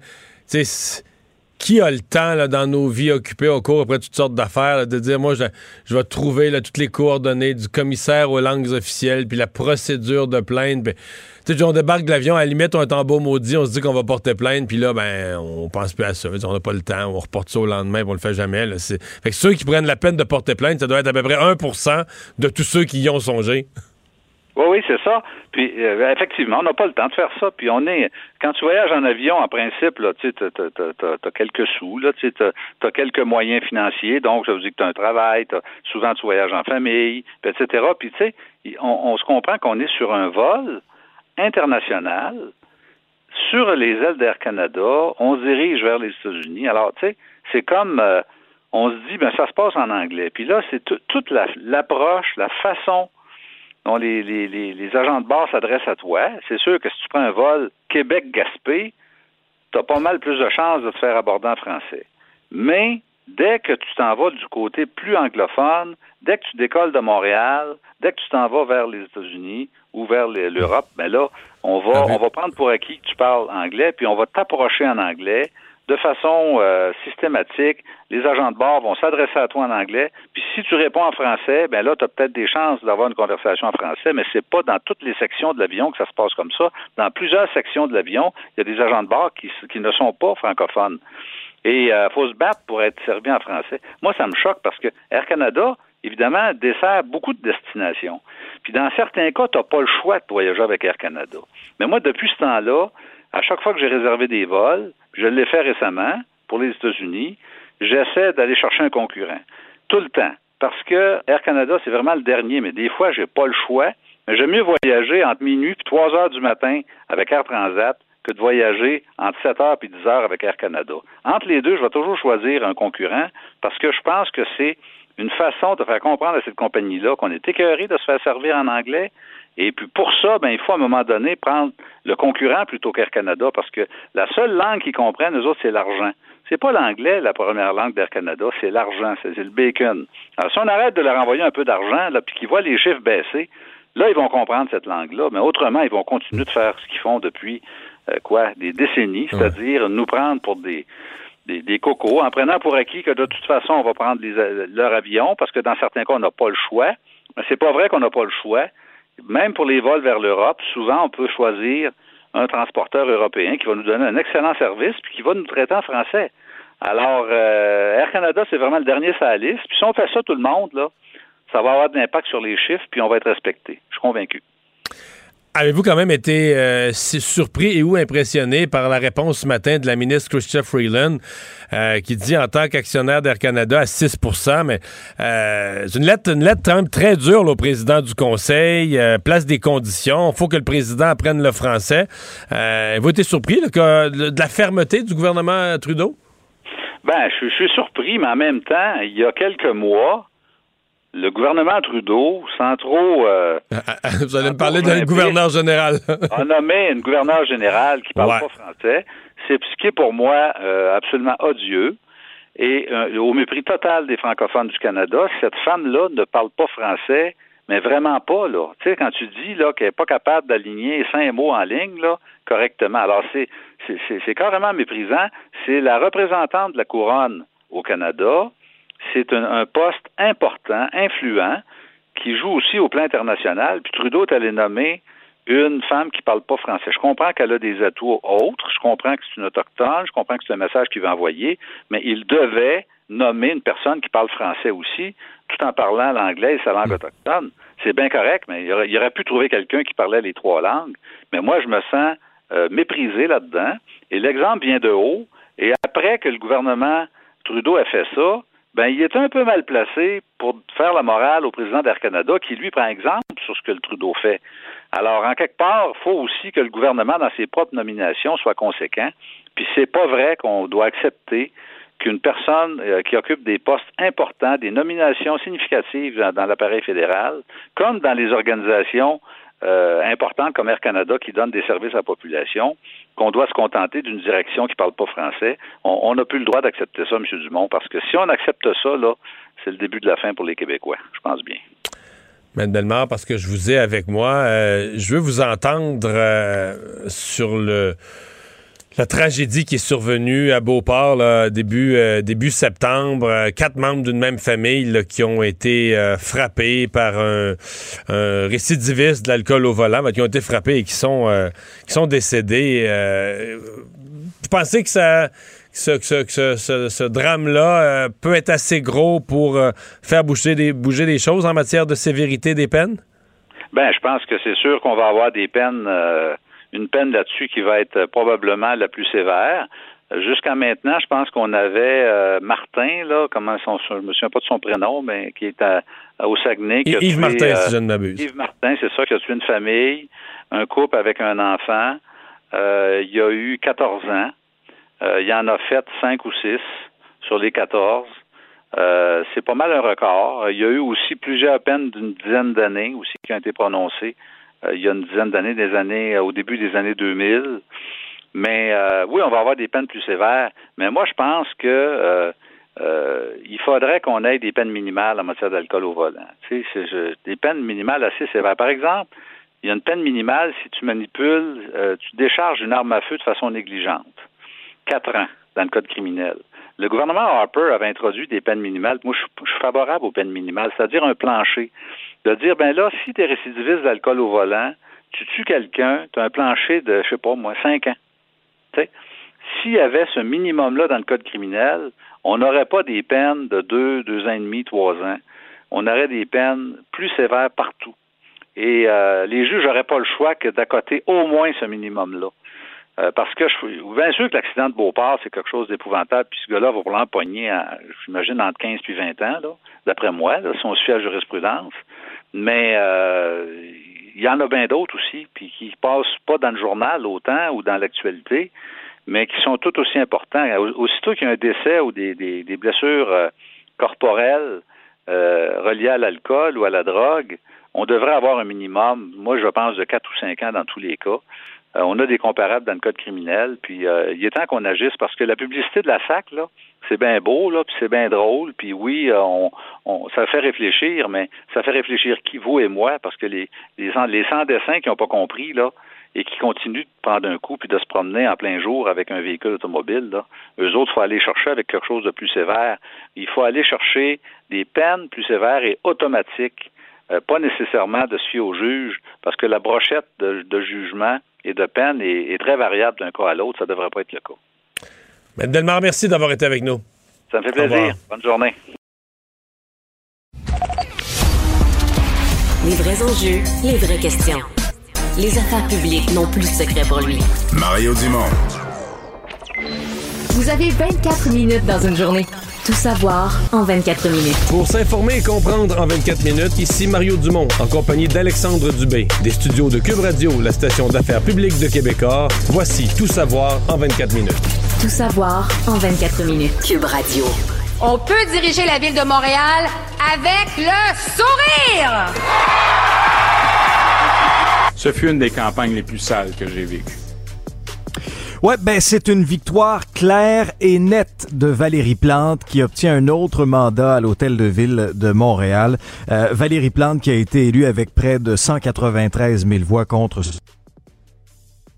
52% des voix pour la mairesse Plante, 37% pour Denis Coderre. Et elle partait de loin quand même là dans les dans les sondages, 12 mm. points de retard euh, initialement en début de campagne face à M. Coderre. Quand on regarde le taux de participation par exemple à Montréal, c'est anémique là. 36% des Montréalais seulement ont euh, ont voté. Madame Plante euh, est sortie en point de presse cet avant-midi essentiellement Mario, je te résume ce qu'elle a dit. pas de temps à perdre, pas de temps à niaiser, il faut que ça avance. Elle veut s'attaquer tout de suite au dossier de la sécurité publique et de l'aide communautaire. Donc, à court terme, elle veut embaucher rapidement des policiers pour faire face à ce qui se passe, la montée de la violence dans les rues, doubler le budget des organismes communautaires actifs sur le terrain et l'habitation. On sait, ça a été son cheval de bataille pendant la campagne. Ça demeure aussi une de ses priorités. Veut mettre en place plusieurs réglementations dans le premier mois de son mandat. Voici les commentaires de la mairesse Valérie Plante. Historiquement, quand il y a deux élections qui suivent, c'est jamais euh, la deuxième qui est avantagée. Il peut y avoir un certain euh, essoufflement, un certain... Euh, on peut être un peu plus peut-être blasé face à une deuxième élection. J'ai trouvé que c'était une campagne, pour notre part, super positive à l'image de Projet Montréal. Je pense qu'au final, les chefs de parti ont définitivement de l'introspection à se faire. Ouais, mais elle ressort, Valérie Plante ressort beaucoup plus forte euh, politiquement, Ah oui, je oui. parle, que la première fois. Euh, D'abord, le fait d'être réélu, il y, a déjà un message là. Ça, ça, ça enlève toute l'idée que c'est qu'elle aurait été élue un peu par, par- parce que l'autre était faible, parce que l'autre Mhm. s'est planté. C'est elle là, qui, est, qui est élue deux fois de suite. Deuxièmement, euh, ça va. euh, il faut comprendre là, que elle a les coups des franges. Dans son premier mandat, il y a des gens qui l'ont un peu fait chanter, elle était pognée avec Luc Ferrandez, était pognée avec toutes sortes de problèmes. Des gens ont quitté. À mon avis, là, elle a eu l'expérience, elle a pu mieux choisir son équipe. Et là, mettons, les victoires spectaculaires qu'elle a obtenues dans Villeray, dans Verdun, euh, ben, dans Côte-des-Neiges, euh, NDG, là, ce matin, euh, où finalement, où à la Monsieur dernière Pérez. boîte, ben oui, elle a battu oui. Lionel Pérez.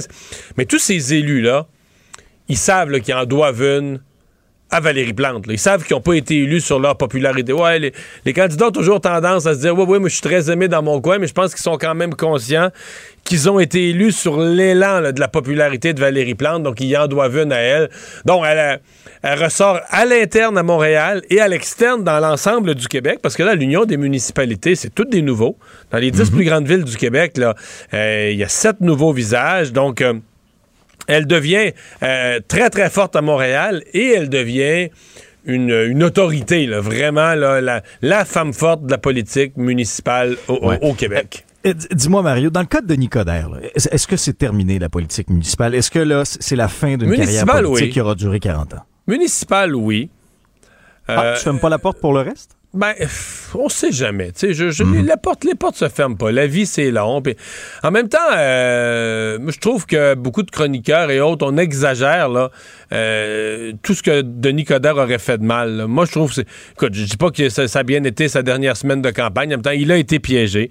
Sur la question de ses revenus, je veux dire, monsieur, madame, tout le monde, là, je veux dire, les, les- les commentateurs là, qui chialent, euh, ils vont-tu les publier, leurs revenus, demain, eux, pour le fun? là? tout ce qu'ils ont gagné, tout partout, de toutes les manières? Voyons. non, mais c'est fun de dire ça à propos des autres. Donc, Denis Coderre, qu'est-ce qu'il a fait? Il a, décidé de se représenter. Moi, personnellement, je pense qu'il n'a pas assez fait attention à ce que ça n'ait pas l'air d'un match revanche. Les matchs revanche, ça n'intéresse pas la population. La population veut que leur ville, veut que Montréal soit bien gouverné. Là, que l'autre veut prendre sa revanche, ça n'intéresse personne sauf lui. Alors ça, il n'a pas assez fait attention à ça, un. Deuxième erreur, toute son histoire de j'ai changé, le, le- le nouveau Denis Coderre, ça, c'est de la bouillie. Voyons, on, est ce qu'on est. On peut s'améliorer comme être humain. On peut dire, je pense qu'on peut très bien dire j'ai appris de mes erreurs. Mais de- de- de- d'essayer de faire croire au monde qu'on a trop changé, on a des qualités, on a des défauts. Personne qui a dit que Denis Coderre n'avait que des défauts. Il avait été un politicien populaire, il avait des qualités. Alors, plutôt de miser sur ses qualités puis de dire j'ai appris de quelques-unes de mes erreurs pour corriger mes défauts puis de le dire avec un clin d'œil sans se prendre au sérieux. Essayer de rebâtir un personnage là, 2.0, appelle ça comme tu veux. Ça, c'était à haut risque parce que, voyons. Mettons que je te dis, Alexandre, moi, demain matin, hey, moi, là, je suis un nouveau Mario. Toi, tu vas partir à rire. toi. Ben, regarde, tu Mario ris, là. 2.0. Non, non, mais tu ris, là, c'est sûr, là, tu voyons, tu sais, on me connaît, j'ai- tu sais, on est ce qu'on est, puis bon, on vit avec ça. puis- Fait que ça, mais pour le reste, là, il n'a rien fait de... C'est pas un criminel, là. Il a réuni une excellente équipe. À mon avis, il y avait une équipe plus forte que Valérie Plante. Il a réuni une excellente équipe. Il a offert Et, ses et plusieurs services. candidats qui n'ont pas été élus, là. D'ailleurs, plusieurs candidats de qualité de son équipe qui n'ont pas, pas été élus. Bon. Mais qu'est-ce que tu veux? Ils ont offert leur service. Puis les gens. Je pense que dans l'ensemble, il faut en retenir que les gens sont satisfaits de Valérie Plante. C'est ça l'histoire. Puis quand tu es satisfait, ben, tu regardes pas l'autre bord, tu regardes pas l'autre bord de la clôture, tu restes avec la mairesse que tu as pour un deuxième mandat. Puis aller chercher un deuxième mandat à mairie de Montréal, là, c'est ce qui arrive dans 90% des cas. Donc, il n'est rien arrivé de spécial à Montréal. Il est arrivé la chose la plus normale. La mairesse a généré un peu d'insatisfaction, même pas mal en cours de mandat. Arrivée à l'élection, s'est calmée, elle a arrêté de prendre des décisions impopulaires. Euh, elle a représenté un programme séducteur. Euh, elle a rallié sa base. Les gens lui ont donné, un deuxième mandat. Tout ce que je viens de décrire, là, ce sont les choses les plus normales qui sont arrivées à Pierre Bouc, qui sont arrivées à Jean Doré, qui sont arrivées, veux-tu que je continue, mais toutes les nommer. c'est- Donc, euh, euh, Denis Coderre, euh, il s'est essayé. Je pense qu'il a fait une coupe d'erreurs. Je pense qu'il a fait quelques bons coups. Il a perdu. Il n'a pas rien volé à personne. Il a perdu. Mais bon, hier, on l'a senti humilié. Il n'a pas fait un bon discours. Il part aigri. Puis tout ça, ça c'est malheureux. Mais qu'est-ce que tu veux? C'est la vie.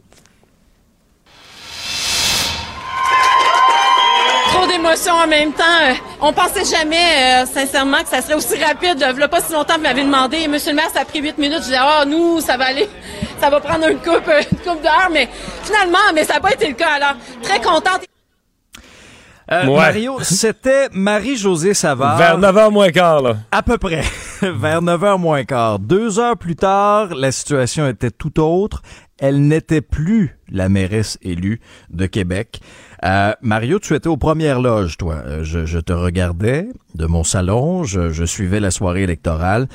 Euh, revenons un peu là, sur ce qui s'est passé, parce que dans le cas de Mme Savard, là, elle a concédé là, la victoire parce qu'on se posait la question, est-ce qu'il est y aura euh, contestation judiciaire, recomptage? Là, c'est écarté. Mais Elle a 800 félicité. 834 votes, Oui. sincèrement. Oui. Là. Je sais pas Oui, si tu as oui. déjà un peu suivi, là, comme journaliste, comment ça se passe, un Mhm. recomptage judiciaire. Tu sais, as des avocats de chaque parti, on repasse, on les bulletins, puis à un moment donné, quelqu'un dit On Hey, l'accepte-tu? Tel, tel bulletin, lui, là, il a été accepté, mais d'après moi, il était pas bon. Là, on- Ouais. les partis vont essayer, de- d'abord, les partis vont essayer de s'entendre entre elles. là. Tu sais, Est-ce que d'arriver à un consensus, on l'accepte, on l'accepte pas? Mhm. Ouais. Puis évidemment, ben, c'est pour ça que ça s'appelle judiciaire. À chaque désaccord, on va au juge, puis le juge tranche. Le juge tranche, pardon. Mais là, ça veut dire qu'il faudrait que pour changer un résultat comme ça, faudrait que tu changes de côté 835 bulletins, tous dans la même direction, là. C'est peu probable. Ben, c'est ça. Hein? C'est ça. Et c'est pour ça, c'est pour ça que je pense que c'était raisonnable que l'équipe de Mme Savard euh, laisse aller ce matin. Je trouve qu'elle a très bien fait ça. Dans les circonstances d'une soirée pour elle hier qui avait été terrible, ce matin, un communiqué là, très bien rédigé, Mhm. très honorable, pas de bavure, pas de euh, féliciter le gagnant, puis tout ça. C'était très bien fait. Puis, qu'est-ce que tu veux pour elle? Là, rentre dans ses terres, c'est, c'est une soirée, à- une soirée oubliée dans sa vie. Là. Mais hum- humainement parlant, ce qu'elle a vécu hier, c'est épouvantable, Épouvantable. sincèrement. J'ai pas d'autre Euh, Ah, non, non, c'est ça, c'est clair. Parce que dans, le cas de Bruno Marchand, ancien PDG de Centraide, connu dans le milieu communautaire, mais, mais pratiquement inconnu du grand public. Ça nous rappelle peut-être un Régis Labaume, hein? à Oui, l'époque, mais c'est un Mario. exploit, là. C'est un exploit pour Ah, M. Marchand. oui. Parce que il a quand même, euh, on l'oublie, il est parti de zéro. De- de- quand je dis zéro, là, pas de parti politique, il a, il a tout créé de ses mains. Mhm. Il est parti d'une notoriété. Il était pas, il était pas complètement inconnu, mais il était très peu connu du grand public. Donc, il est parti avec ça. Mais il est parti dans un contexte où il y avait déjà quatre partis politiques en place, quatre formations politiques établies. Alors lui, il décide, moi, je crois à mes affaires, j'ai j'ai des gens avec moi. qui- On part un cinquième parti. Je veux dire, euh, il y a quand même un risque que ton cinquième parti va, va rester cinquième parti, tu vas finir avec 2% à la queue du peloton. Là. Mais tu y crois, tu travailles, tu fonces, tu réunis des gens. Bon, il partait pas de zéro. là. Je pense qu'il y avait déjà des appuis, un début d'une équipe, l'esquisse Ouais. d'une équipe. Mais c'est un. Je veux dire, de finir premier au fil d'arrivée hier avec son cinquième parti fondé il y a quelques mois, il faut parler d'un exploit, d'une une immense réussite. Ouais, parce qu'on l'a vu, euh, il était en montée là, constante, là, de semaine en semaine, à un point tel, puis j'avais la discussion avec Jean-Marc Léger en fin de semaine à Salut Bonjour, on se dit, est-ce qu'il va manquer de temps? Parce que s'il y en a un Mais qui il a manqué vu- de temps, Alexandre. Il a, je pense que s'il y avait eu quelques jours de plus, si le vote par anticipation avait, avait Ouais. eu lieu, tout ça avait été un petit peu plus tard, je pense qu'il y aurait. Il, ça aurait pas été serré comme ça, parce que là, présentement, le jour du vote, il était rendu, à mon avis, à 12-15% d'avance. Mais au moment où le vote par anticipation s'est tenu, et c'est ce qui a créé la confusion hier soir, euh, je pense que Mme Savard est encore en avance une semaine plus tôt. En dit long sur comment la montée de marchand est arrivée Ah tard oui. dans la campagne. Mais au moment du vote par anticipation, Mme Savard est encore un petit peu en avance et elle était beaucoup plus organisée. Or, on le sait, le vote par anticipation est un vote de machine, un vote qu'on fait sortir, un vote où on, on appelle son monde, ses, ses militants puis ses voteurs euh, garantis. puis on dit, allez, Mhm. allez-y donc par anticipation, ça va être fait. C'est la, la fameuse phrase, là. Il va être canné, là. C'est ça, il va être dans le canne. Et plus de- quand il est dans le canne, il n'y a plus de danger d'oublier, puis il n'y a plus de danger que la personne change d'idée. Et, et c'est ça qui fait que le vote par anticipation et le vote du jour du vote était. au- tu sais, le vote par anticipation était avantage Savard par 16 points. Et le vote du jour de- du vote hier était avantage Marchand par, je sais pas, le 12, 13, 14, Ouais. 15 points. là. Et, et c'est ce qui a fait en sorte qu'à un moment donné, plus on dépouillait des boîtes de vote, ben plus à un moment donné, les deux courbes se rejoignaient, puis, puis la courbe de Bruno Marchand, finalement, a, pris le devancé, a pris le devant. Je te fais entendre ses commentaires. Parce qu'on est monté tellement, on est à la fois descendu du bas, monté haut, euh, cette espèce d'écart-là, là, c'était complètement fou. Alors, euh, juste sur la question des discours, là, on a dû préparer un discours, évidemment, victoire, un discours défaite. Oh, finalement, on en prépare un autre. Oh, on le modifie. D'abord, comme on l'a dit, euh, la relation avec les employés, la relation avec les maires des autres villes, euh, bâtir cette relation-là. Là, il faut ajouter à ça la question des, élus de l'ensemble des partis. Comment on va faire pour mettre les citoyens au centre? On doit tous avoir cette priorité-là. Il y a de l'ouvrage, là. Ah ben Ah, oui, il y a du boulot, à sur, Québec. il y a du boulot sur le sur sa, ta table à dessin là. Et minoritaire au conseil, Ouais. euh, une belle attitude, par exemple. J'ai trouvé ce matin, je l'ai reçu assez longuement en entrevue. Je trouvais que c'était un homme euh, posé, positif, réfléchi, rassembleur. Euh, moi, j'ai eu une fort bonne impression ce matin, je, je dois le dire. Oui. Euh, ouais. Oui, oui, oui. Et, et mine de rien, à un moment donné, quand tout, le- tout ce beau monde-là va se présenter au congrès de l'UMQ, ils vont peut-être avoir besoin des, des, des cocardes parce qu'il y a des nouveaux visages. hein. Il, y a, il y a vraiment un vent de renouveau, Mario. qui J'ai fait le soufflé, calcul euh, ce matin. Hier. Oui. Sur les 25 plus grandes villes du Québec, en fait, sur les 7 plus grandes villes, sur les, Mhm. Oui. voyons, sur les 10 plus grandes villes, il y a 7 nouveaux. Ça, c'est énorme. On n'a jamais vu ça. là. Jamais, Ben oui. jamais, jamais. Plusieurs et sur, jeunes. ouais, et sur les sites étang, là, tu vas à 25, les 25 plus grandes villes, tu as 17 nouveaux visages. 8 personnes qui Quand reviennent. même. Et 17 nouveaux visages. Alors, tu pensais à l'UMQ, le changement complet du conseil d'administration? Non, non. et- Monsieur Côté est rendu un vétéran. le- Ah ouais, absolument. le président de l'UMQ. Alors, des- des- parmi les nouveaux visages, plusieurs jeunes, Stéphane Boyer, c'était le dauphin du maire sortant Marc Demers, qui est élu à la mairie de Laval, il a 33 ans. Plusieurs femmes aussi. Euh, bon, regardons vite fait un, une petite tournée du Québec là, à Gatineau. France Bellil, qui est devenue la première mairesse avec 43% des voix. Sherbrooke, Evelyne Baudin, qui a défait le maire sortant, 33 ans euh, aussi. Et ça m'amène à te parler à, bien sûr, Longueuil. Parce qu'à Longueuil, Catherine Fournier a été élue avec quoi, 60,3% des voix, Mario. C'est quand même, c'est quand même ma- majeur. Dans une lutte à quatre partis. Oui. Quatre partis structurés, organisés avec des candidats dans tous les districts, etc. Euh, 60 là, c'est un- ça devient un raz-de-marée. là. Ouais, elle qui occupait le rôle de députée indépendante dans Marie-Victorin à l'Assemblée nationale, elle l'avait dit là à la fin avril qu'elle tentait de faire le saut. Il va avoir une partielle euh, éventuellement, on n'aura pas le choix parce qu'elle va quitter ses fonctions à l'Assemblée nationale pour se concentrer sur ses fonctions à la mairie de Longueuil. Voici les commentaires de la nouvelle mairesse de Longueuil, Catherine Fournier. on souhaite justement montrer que c'est possible euh, de s'allier entre euh, non seulement que c'est possible que ça aille bien au sein de nos propres conseils de ville respectifs, mais également de s'allier avec les autres villes. Donc, on n'est plus à une époque où euh, chaque maire ou chaque mairesse va, va tirer de son côté là, pour seulement sa ville. Je pense qu'il faut avoir une vision beaucoup plus englobante. Ouais. Euh, le départ euh, de Madame F- le départ de Madame Fournier dans les prochains jours, là, je sais pas si elle le fait aujourd'hui ou elle le fera dans les prochains jours, mais elle va écrire au président de l'Assemblée nationale pour lui annoncer qu'elle quitte son siège. Ça, euh, ça lance toute une discussion dans le Parti québécois et pour le chef, Ben oui. Paul Saint-Pierre Plamondon, qui va Il devoir- va-tu y aller? Il ira-tu pas? C'est euh, euh, c'est cette décision la plus difficile certainement depuis qu'il est euh, la décision la plus difficile depuis qu'il est chef du Parti québécois. Et euh, écoute, moi, si j'étais lui, j'hésiterais. là. Euh, c'est pas une décision facile, c'est pas une euh, parce que l'élection générale est dans pas longtemps.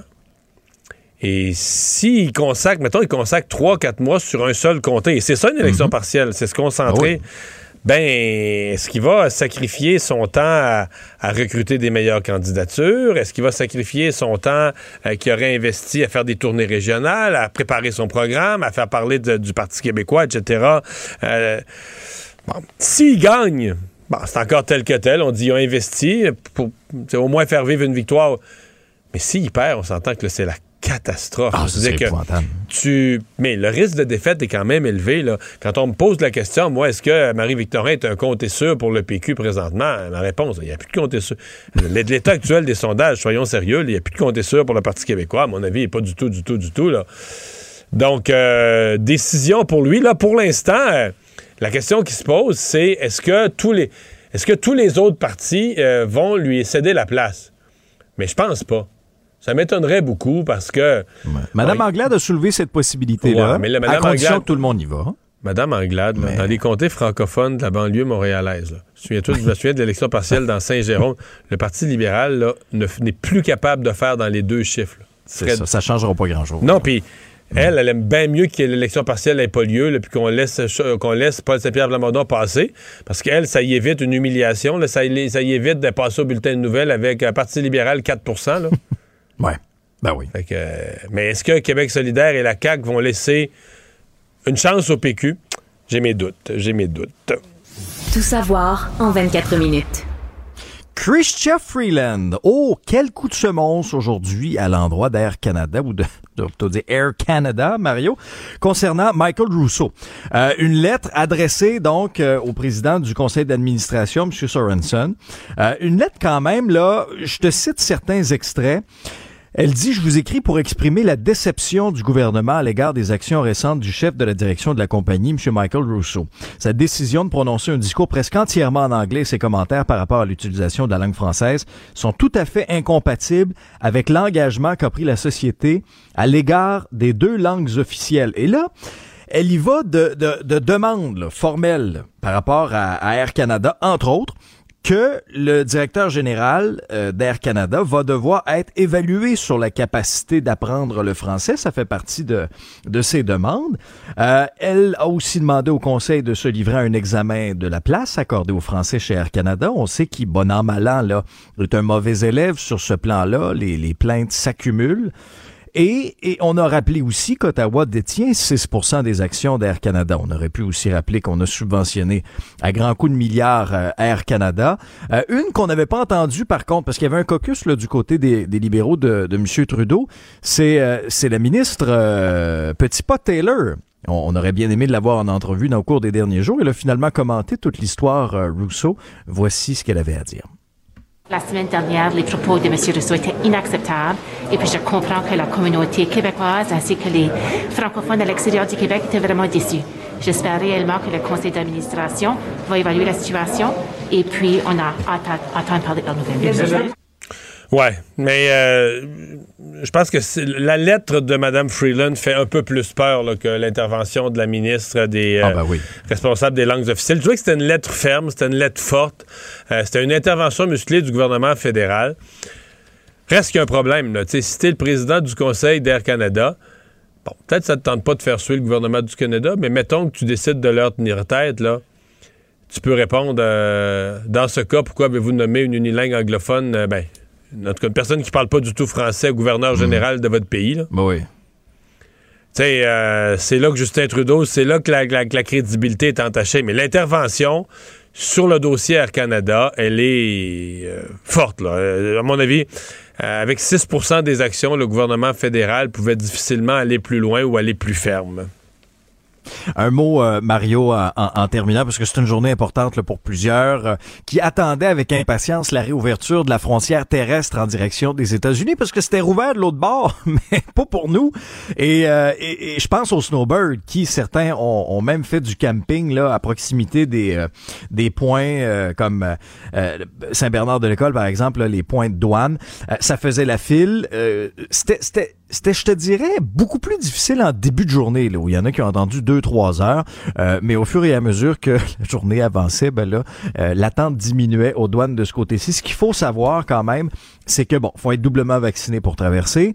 Pour revenir au Canada, donc les snowbirds dans quelques mois, mais si vous allez passer une petite fin de semaine, je sais pas moi, à New York ou à Boston, euh, ben là, pour rentrer au Canada, il faudra un test PCR négatif. Et ça, il faudra le payer de votre poche. Là, c'est à peu près 200 dollars et il faudra le compter dans le budget voyage. Mais pour plusieurs snowbirds, ah ben là, là, ce jour-là, il était plus qu'attendu parce que, mine de rien, la frontière est, euh, est restée fermée pendant 20 mois. Voici quelques commentaires récoltés par euh, le collègue Andy Saint-André qui est allé euh, au poste frontalier ce matin.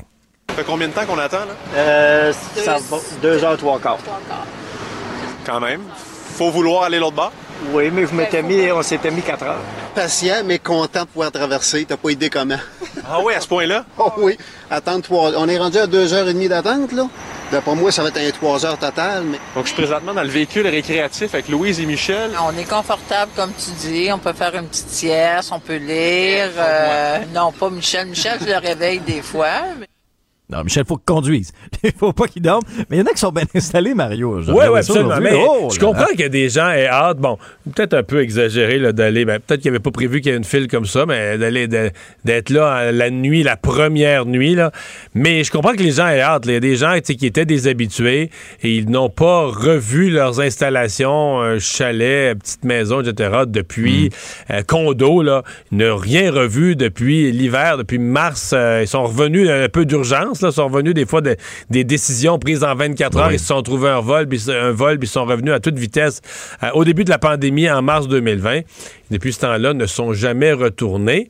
Euh, Il y a aussi ceux qui vivent, ça on les oublie, là, mais ceux qui ont des gros motorisés, il y en a, euh, tu dis, ouais, il y a un motorisé à 100 000 mais ils n'ont pas d'autre chose. là. C'est leur maison. C'est la maison. Donc, l'été, euh, ils l'installent au Québec. Uh-huh. Euh, L'hiver, ils l'installent en Floride. Puis là, au mois de novembre, même s'il n'y a pas encore euh, deux pieds de neige, là, euh, ils l'aiment moins. Leur motorisé, là, les nuits que ça descend à moins 3, tu sais, ils ont moins de fun rajoutes- dedans. faut, faut rajouter une couverture. Oui, oui, ils, sont, ils, sont- ils étaient prêts à partir. là. Ils étaient prêts à s'en aller vers le, le plus chaud. Aïe, aïe, aïe, c'est clair. Mais euh, Mario, en, terminant là-dessus, peut-être juste un mot, là, parce que la COVID, euh, euh, le, le- le bilan quand même, c'est important de, de le mentionner. Là, 531 cas, 4 décès supplémentaires. Ça baisse au niveau des hospitalisations, 225. Ça baisse aux soins intensifs aussi de 2. On est à, on est à 48. Mais C'est pas la, la panique, mais les cas, c'est reparti un tout petit peu quand même euh, à la hausse. Résumé à l'actualité en 24 minutes. C'est mission accomplie, Alexandre. Mario Dumont. Joignez-vous à la discussion. Appelez ou textez le 187 Cube Radio 1877 827 2346.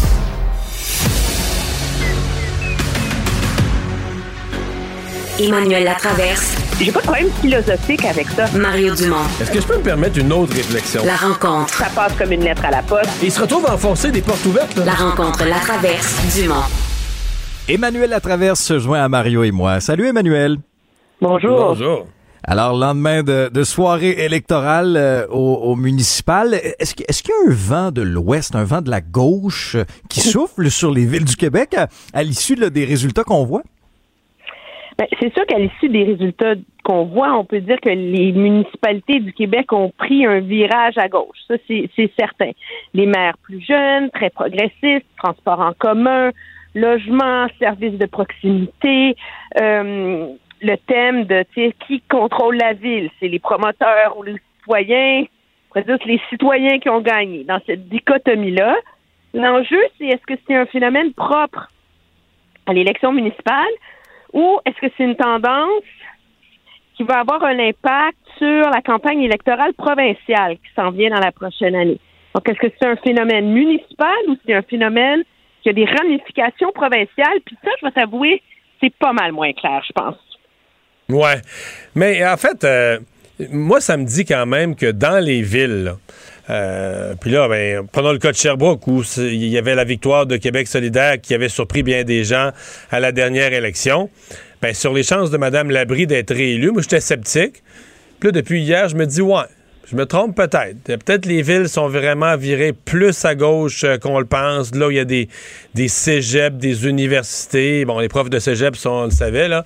Mais, tu sais, que- c'est incroyable. Les profs de cégep, là, il y aurait une caricature à faire de, de ça. là. Mais euh, les euh, ben, dans les sciences sociales surtout. là.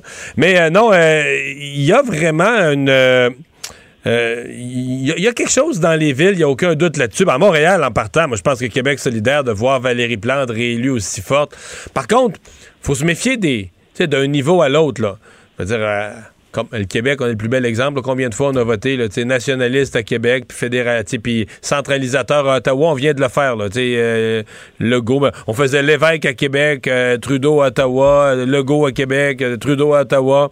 Fait que tu sais, euh, souvent il y a une espèce de jeu de balancier qu'on aime avoir à différents niveaux de gouvernement.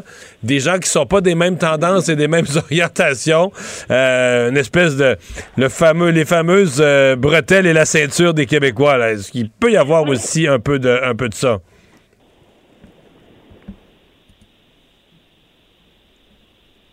Oh, Est-ce qu'on a perdu Emmanuel? Est-ce qu'on a perdu Emmanuel? On a perdu Emmanuel. Ben oui, on va essayer de la trouver.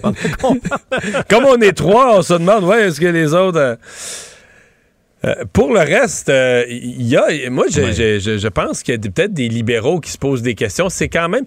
Je sais que c'est peut-être un hasard, mais bon, Denis Coderre à Montréal, Luc Fortin à, à Sherbrooke. Moi, je pensais qu'il y avait quand même d'excellentes chances de gagner, qui se fait battre par Mme Baudin. Alors, j'ai rembarqué Emmanuel et tu viens de te reconnecter. Et Serge Simard au Saguenay, mais je me suis quand même demandé, est-ce qu'il n'y a pas. euh, sais, dans la marque, ce que les gens voulaient plus hier dans les élections municipales, une volonté de changement, un renouveau politique.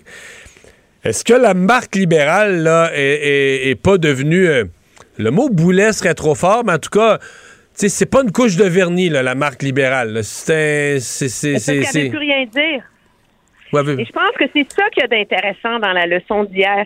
C'est qu'avec un aussi faible taux de participation, c'est difficile de généraliser à dire, tu sais, quand il y a moins de 40% des gens qui ont voté, tu peux pas dire que le Québec a viré à gauche. Mais ce qu'on voit, par exemple, c'est que la gauche, elle a trouvé comment s'organiser. La gauche, elle est capable de s'organiser et elle est capable de se mobiliser et elle est capable de sortir son vote. Et ça, euh, pourquoi je pense? Parce que la gauche, elle n'a pas de crise identitaire. Elle sait c'est quoi ses enjeux. Logement, proximité, transport en commun. Elle sait où elle s'en va et elle est capable de donner une voix à une foule de groupes très proches du terrain dans la société. Alors que le problème, c'est que le Parti libéral, c'est quoi maintenant le Parti libéral? Le PQ, tu sais, ça c'est la souveraineté, le mot de ça, là, tu sais. Et donc, c'est là la force de la gauche, c'est qu'elle, elle est assumée et elle n'a pas de problème identitaire, comme les deux vieux partis, si on veut, euh, PLQ et PQ. Mhm. Mais c'est, euh, écoute, euh, c'est une nouvelle, c'est vraiment une nouvelle génération. Et puis il y a fort à parier. Moi, je les regardais euh, des, nouveaux élus. Puis même hier, là, on pouvait pas, on peut pas dans une soirée électorale comme ça euh, suivre. Et je faisais le tour aujourd'hui des plus petites villes, puis tout ça, des nouveaux visages, des femmes, des femmes plus jeunes. Il y en a eu partout dans le Québec. Euh, Il y a ce monde-là qui vont se ramasser à l'Assemblée nationale, à la Chambre des communes d'une question de temps? Ils vont faire, euh, ils vont prendre l'expérience, ils vont faire deux mandats euh, au municipal, un mandat et demi, deux mandats. Il y en a qui vont faire toute leur carrière au municipal, il y en a qui vont se faire battre, mais le nombre, là, c'est à mon avis, c'est sûr, sûr, sûr qu'il y en a qui vont, euh, qui- que le municipal va les amener à être des candidatures C'est convoitées. réjouissant. Oui, oui, Je absolument. J'ai un côté un peu sentimental face à la politique, tu le sais. là. Ah, ben, je te comprends. Ben, Mais moi je aussi, ça- moi aussi, moi aussi. Je trouvais ça beau hier de voir des gens qui sont jeunes puis qui ont le courage de faire ça. J'étais là, wow, c'est un courage, c'est de partir de rien pour partir des organisations. Je trouvais ça absolument génial. Non, non, c'est absolument beau. C'est le, c'est, le renouvellement. Euh, Je passais par là moi-même dans la vingtaine et dans la trentaine, mais c'est une, euh, c'est, vraiment l'arrivée d'une nouvelle génération. Puis tu regardes juste Montréal, euh, au nord des ponts Laval, au sud des ponts Longueuil, euh, deux, deux nouveaux maires, nouvelles mairesses en bas de 35 ans.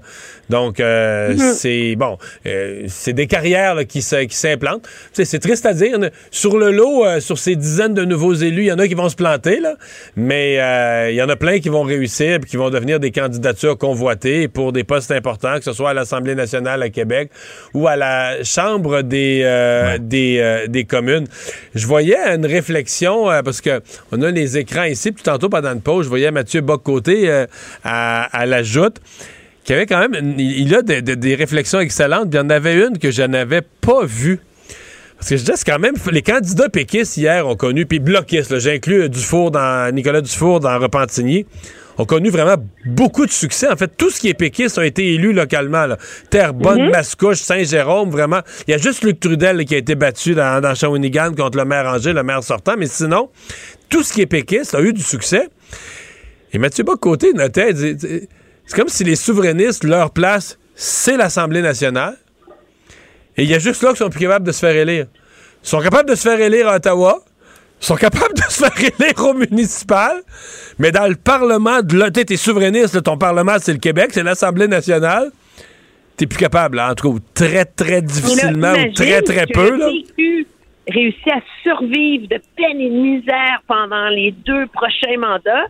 Et que là, dans ces jeunes-là, il y en a un qui devient un grand tribun, le Euh, nouveau, la nouvelle non, vedette. mais un futur Bernard là, Landry ou un futur Jacques Parizeau. de maire pour ressauver le PQ et faire la souveraineté. Voilà, c'est le fantasme. Pendant ce temps-là, à Ottawa, dans le monde réel, euh, les conservateurs, encore une fois, réussissent à se tirer dans le pied. Oh my God, ça se peut pas, hein?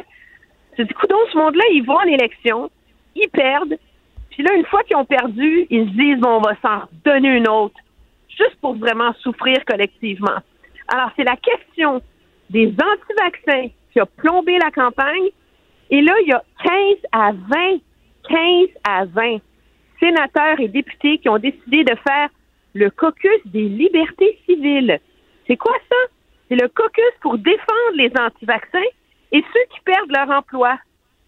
Comme si c'était pas assez pour mettre le chef dans le trouble, ce caucus-là a une présidente qui, en, dans des entrevues, s'est fait demander en fin de semaine Écoutez, êtes-vous contre la vaccination obligatoire contre la polio? Et elle a eu de l'audace de dire que la polio était moins mortelle que la COVID.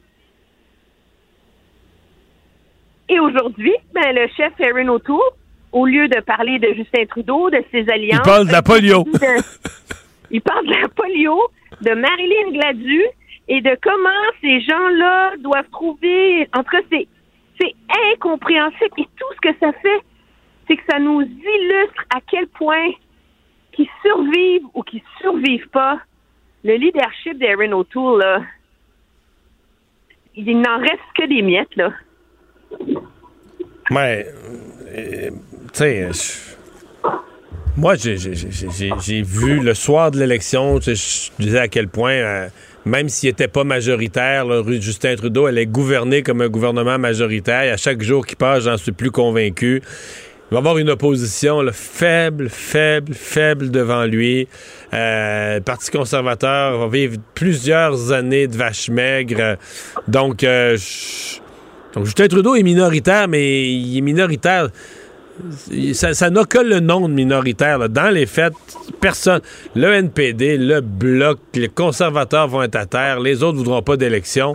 Donc, tu sais, Justin Trudeau, les, les gens vont le supplier pour, euh, pour s'entendre avec lui. là. Il sera pas. C'est pas lui qui va se mettre à genoux pour, auprès des partis d'opposition. C'est lui. C'est les partis d'opposition qui vont se mettre à genoux pour, euh, qu'il, pour pas qu'il y ait d'élection. Donc, M. Trudeau est dans une position quand même assez. euh, C'est sûr qu'il aurait aimé mieux lui être majoritaire, mais il dans une position très, très, très confortable et pour plusieurs mois. Là.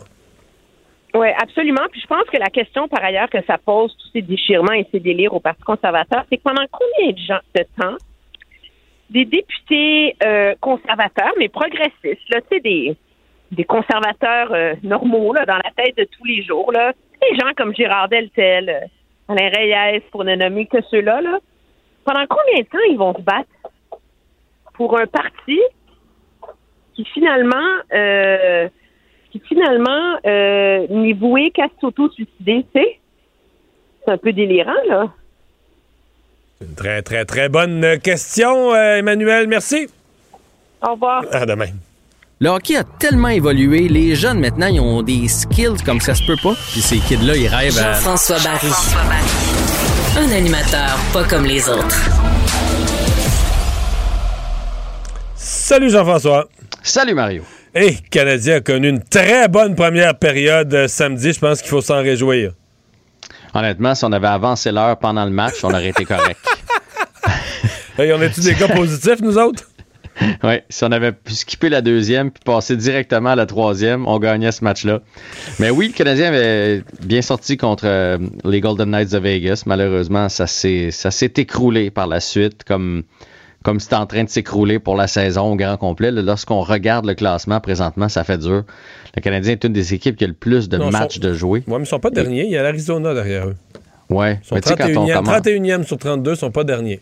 Quand on commence à se comparer avec l'Arizona, ça, ça va mal. On joue pour 231, Mario. Réalises-tu? 231. Alors non, que parce que dans les défaites, là, ils n'ont même pas ramassé des, sais, des, des- des petits points euh, pas propres, là, mais que, tu as le droit quand même de mettre dans ton panier. Là. Tu sais, euh, les points, tu un match en prolongation, tu crées l'égalité à la fin, puis tu repères en prolongation, mais tu ramasses un point. Puis ça ramasse comme ça, tu glandes comme ça, ici et là. C'est un rajout au classement, mais là, ils ont zéro match nul, là, zéro match qui est en prolongation. Quand ils ont Ouais. perdu, ils se sont fait sortir à toutes les fois. quand on est perdu, c'était des raclés. Puis euh, on, a- on était bon là-dedans dans les dernières années. Souviens-toi, euh, on, en avait plusieurs de ces matchs-là qu'on apportait à la limite. Et présentement, la dernière équipe, mettons, qui, qui aurait accès aux séries de notre côté à nous, c'est Washington avec un pourcentage de 636. On est à 231. Non, je vous parle pas. de pourcentage parce que tu sais, ils n'ont pas le même nombre de matchs de jouer, fait que c'est difficile de parler de points, mais c'est Hmm. mission impossible. Hey, demain, euh, Los Angeles est à Montréal. C'est le retour de Philippe Dano en ville. Ben, je trouvais que c'était une belle occasion que tu nous donnes des nouvelles. Les gens sont curieux de suivre euh, Dano et Kotkaniemi. Qu'est-ce que nos, euh, qu'est-ce que nos joueurs partis à l'étranger ont, ont donne comme résultat jusqu'à maintenant? Oui, parce que ça fait partie des discussions de chambre de hockey. On a-tu bien fait ou on n'a pas bien fait? Alors, euh, Philippe Dano, j'ai fait mes recherches. Après un départ canon, on se souviendra qu'il avait marqué à son premier match, juste pour nous voir, euh, nous, nous, faire avoir l'air fou. Euh, par la suite, il a été cinq matchs sans points. Et là, présentement, en 11 matchs, il a un but, quatre passes. Fait que si on fait une petite mul- multiplication, mettons qu'on on amène ça sur une saison de 82 matchs, ça lui donnerait entre 7 et 10 buts et alentour de 25-30 passes, donc une saison de 35-40 points. C'est Philippe Dano. C'est, je veux dire. euh, Par contre, est-ce qu'il nous manque sur des mises en jeu importantes? Est-ce qu'il nous manque en désavantage numérique où le Canadien est une des pires équipes de la Ligue? Ben, là, je m'en allais là. Je suis entièrement d'accord Ouais. avec toi. Il joue à peu près 18 minutes. Il joue un petit peu moins qu'ici parce que là-bas, il y a un certain Nzi Kopitar là, qui prend beaucoup de mises en jeu aussi, qui est un des meilleurs de la Ligue, euh, un bon attaquant défensif. Il demeure efficace sur les mises en jeu. Il joue sur le désavantage numérique d'Anneau. Et là où il y a peut-être une différence pour lui, c'est qu'il joue aussi en avantage numérique. Mais je pense que dans les erreurs de Marc Bergevin, on a sous-estimé sa perte sur euh, l'impact pour Suzuki. Parce que là, Suzuki en a plein les bras. Là. Il se retrouve qu'il faut qu'il produise, puis il faut qu'il défende contre les meilleurs trios Malgré adverses. tout, il a débloqué. là. Il est premier compteur du Canadien. Je pense qu'il y a deux fois plus de points que le deuxième qui est Toffoli. là. Ah non, non, mais il va très bien. Reste que. Mais il a mis une pression démesurée pour son âge. Ben, c'est ce que je pense. Parce que là, euh, tu sais, Dvorak, il, il fait, il fait pas le Dvorak, travail. là, puis- mais Dvorak, Oui. là, euh, en fin de semaine, j'ai regardé un petit peu les chiffres. Là.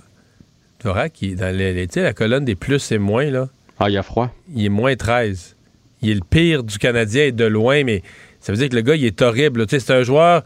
Tu es allé chercher un joueur fiable pour remplacer Dano. Mais la vérité, c'est que quand il. bon, Peut-être qu'on lui donne des missions difficiles, trop difficiles pour lui, mais qu'il est toujours contre les meilleurs attaquants à l'autre bord. Ça fait des. Mais je veux dire, à date, depuis le début de la saison, quand il est sur la glace à 5 contre 5, là, euh, ça va pas du tout.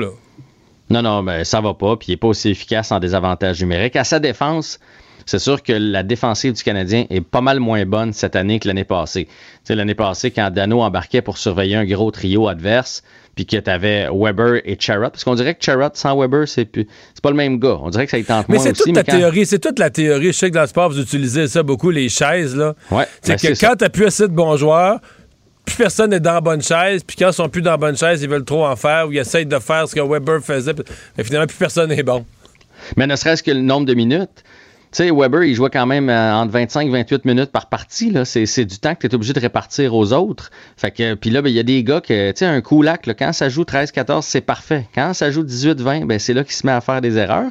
Et dans une hiérarchie euh, d'équipe de hockey, euh, Contre, lorsque qui, contre qui Weber- tu le fais jouer, là? ben, c'est ça. Lorsque Weber joue contre Austin Matthews puis Mitch Marner, ben, après ça, quand t'embarques ta deuxième paire euh, avec, euh, ou ta troisième paire avec un Romanov, par exemple, ben, il est- là, il va jouer contre le- la troisième ou quatrième ligne de l'autre côté. Fait que ça fait bien moins mal. Mais là, présentement, il- tout, comme tout le monde est, est, est- est- surévalué, ben, c'est ce que ça donne. T'sais, là, je- là, euh, Edmondson a recommencé à patiner puis tout ça. là.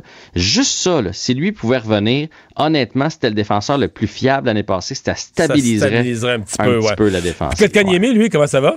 Kotkaniemi, c'est horrible. Ah oui? Ah ouais. OK, une réponse claire. Ah non, non, mais écoute, il y a deux buts de passe, trois points en dix matchs. Il joue à peine, là. il joue entre 11 et 14 minutes, là, c'est rien. Puis on lui donne beaucoup d'avantages numériques. Là, je suis allé voir les games, les deux dernières parties. Là. Euh, il a joué deux puis quatre minutes en avantage numérique. Fait que c'est pas parce qu'on lui donne pas la chance de faire des points. Et lui, là, il est entouré de bons joueurs. Son équipe a 39 buts marqués depuis le début de la saison. Son quatrième dans la Ligue nationale. Une fiche de 9 et 1. là. Les Hurricanes sont en feu. Donc, Kotkaniemi à 6,5 millions de dollars. C'est Son salaire va devenir une joke si ça ne change pas, là. Mais ça change. Rendu là, c'est ta quatrième saison, ça changera pas. Pourquoi ça changerait? Là? Il l'a pas fait à Montréal. C'est un gars qui va avoir des flashs, qui, va avoir une très belle carrière dans la Ligue nationale de hockey. C'est pas ça que je suis en train de dire. Mais ici, il était pas content, bougonnait un peu. Là, là-bas, on le fait jouer à toutes les sauces.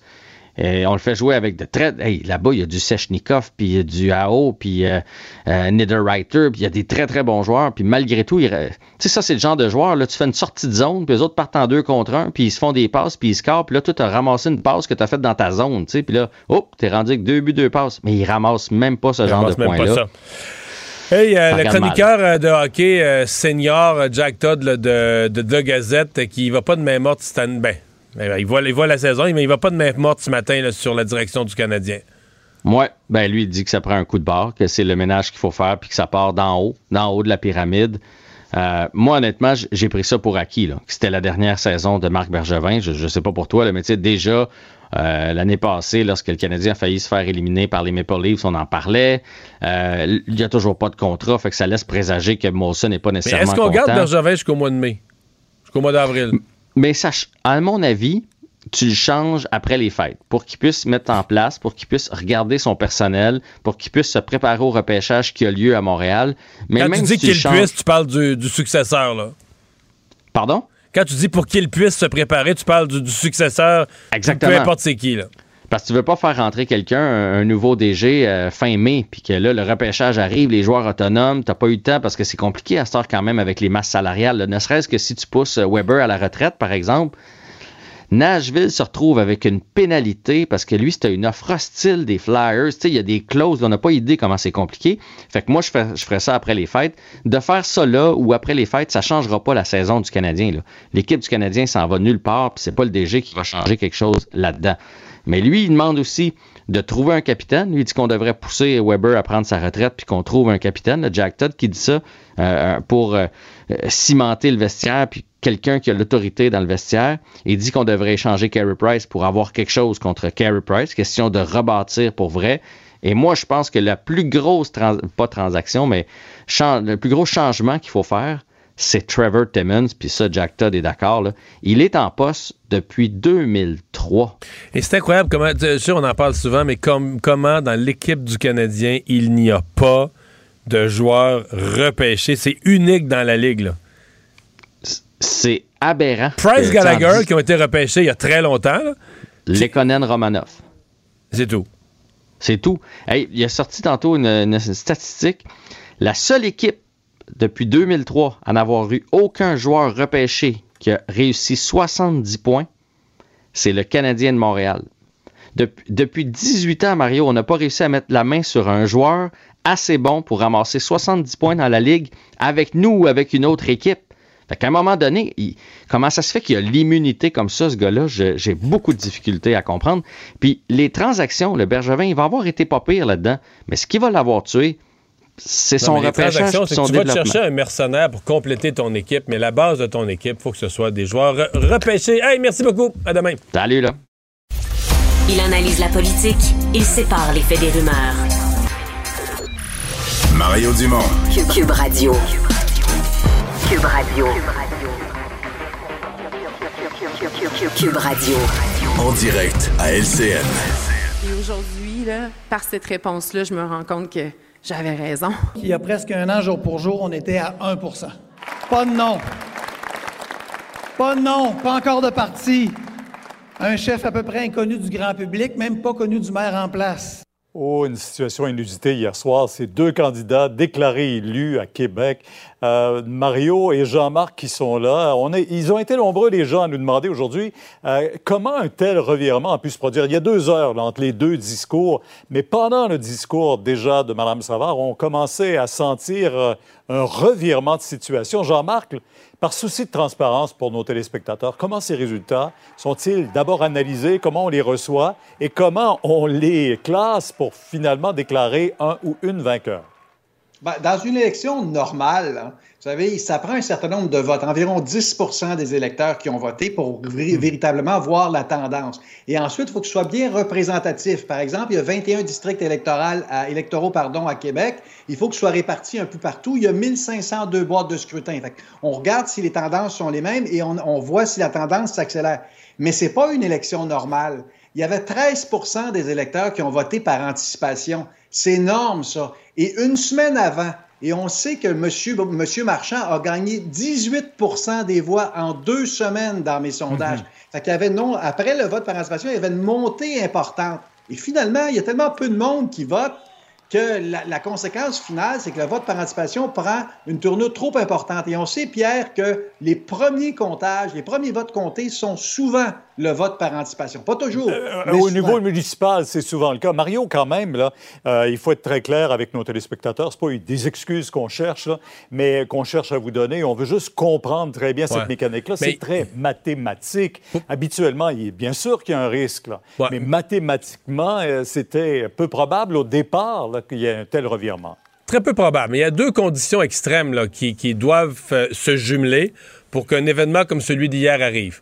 Il faut qu'il y ait un écart incroyable entre les résultats du vote par anticipation et le résultat du vote des gens qui y vont le jour du vote. Et là, on avait ça. Parce que tu as un candidat, M. Marchand, qui a tellement progressé dans la dernière semaine que le vote par anticipation et le vote le jour du vote, c'est comme dans deux, deux élections différentes. La deuxième condition, là, c'est et c'est toujours ce qui est mêlant pour nous. C'est on ne sait pas qu'est-ce que le directeur du scrutin, lui, à quel rythme il compte les affaires. Et donc là, hier, ce qu'on s'est rendu compte, c'est que le vote par anticipation est tout arrivé en premier. Des fois, il, il, il arrive à la fin, il est plus long à compter. Là, hier, il était compté avant le temps. Donc, on s'est retrouvé avec un, un- un vote par anticipation où on avait des milliers et des milliers de votes. Donc, on avait l'impression quand même d'une représentation de l'ensemble, de- mais qui était vraiment une représentation du vote par anticipation. Et là, au fur et à mesure que le vote du jour du vote s'est mis à être compté, là, on s'est rendu compte, oh, nouvelle histoire, le monsieur Marchand est plus fort et à chaque, à chaque euh, 50 ou 100 boîtes de scrutin qui s'ajoutaient, l'écart se resserrait. Puis on s'est rendu compte, moi, à un moment donné, j'ai fait des règles de toi. J'ai dit non, non, le monsieur, monsieur Marchand, monsieur Marchand va passer devant à la fin. Très, très serré. Mais on s'est rendu compte qu'il allait passer devant à la fin. là. Oui. Euh, ça me rappelle un peu les sondages euh, aux États-Unis, pas les sondages, mais les élections aux États-Unis, où on a vu dans certains États comment c'était tellement serré et que ça jouait d'une journée à l'autre. Si on remonte à l'élection de 2000, par exemple, on a élu Gore comme président, euh, Bush par la suite. Alors, toutes ces choses sont possibles, même les grands réseaux, avec tous les moyens qu'on peut mettre et qu'on a à notre disposition. euh, on n'est pas infaillible. Eh, Pierre, il y a 500 villes au Québec. Il y a eu une erreur. Non, Oui, mais donc la on- moyenne- on- la on est mieux quand il n'y en a pas. hein, Ouais. ça, c'est- Mais il, y a, mais il y a deux erreurs ici. Il y a les réseaux qui ont été trop vite, mais il y a les organisateurs aussi de Mme, de Madame Savard qui savaient, eux autres, ces résultats-là. Ils ont, ils ont tout le calcul du vote. Comment ça se fait qu'ils l'ont envoyé devant la scène et s'exprimer avant que les Mhm. autres candidats concèdent? Fait que donc, l'erreur est partagée là, hier soir et ça, et ça donne ce résultat-là. Si vous me permettez, au niveau personnel, mon père, en 1985, Ouais. a été élu par les, les médias et une demi-heure après, ils ont dit non, non, on s'est trompé. Euh, Monsieur Léger n'est pas élu. Euh, personnellement, dans la famille, là, C'est difficile. c'est pas facile à vivre, ça. Ben, on se met dans Mais- la peau de, de Mme Savard et on s'en excuse, bien Ouais. sûr, auprès d'elle. Mais euh, en même temps aussi, c'est toute une machine là, qui est derrière elle, qui l'accompagne euh, dans cette soirée-là.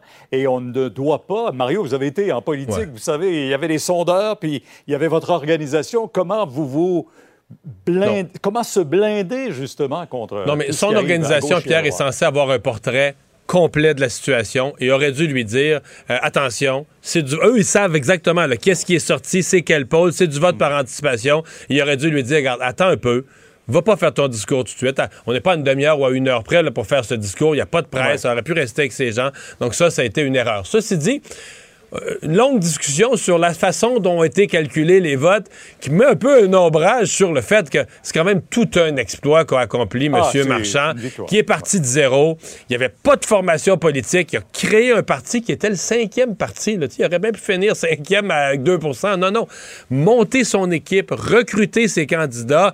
Et il faut pas que... Tu sais, là, l'ordre dans lequel les, on a compté les votes et que c'est apparu à la télé doit pas faire ombrage au fait que c'est un exploit personnel de Bruno Marchand et, et c'est lui le nouveau maire de, de- de Québec. Là, et c'est un- Ben, toute une réussite. là. D'ailleurs, l'homme du jour, et M. Marchand sera avec nous dans un moment. Je vous remercie tous les deux. Euh, M. Marchand, nouveau maire du Québec, avec nous euh, dans quelques instants. Déjà, les arbres sont décorés, tout prêts pour cette victoire.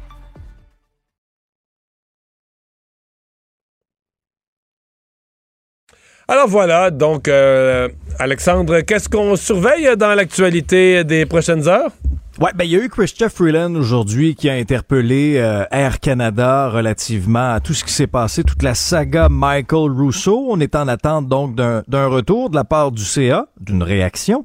Et euh, Mario, le, le commissaire ils ont des pas langues été. officielles.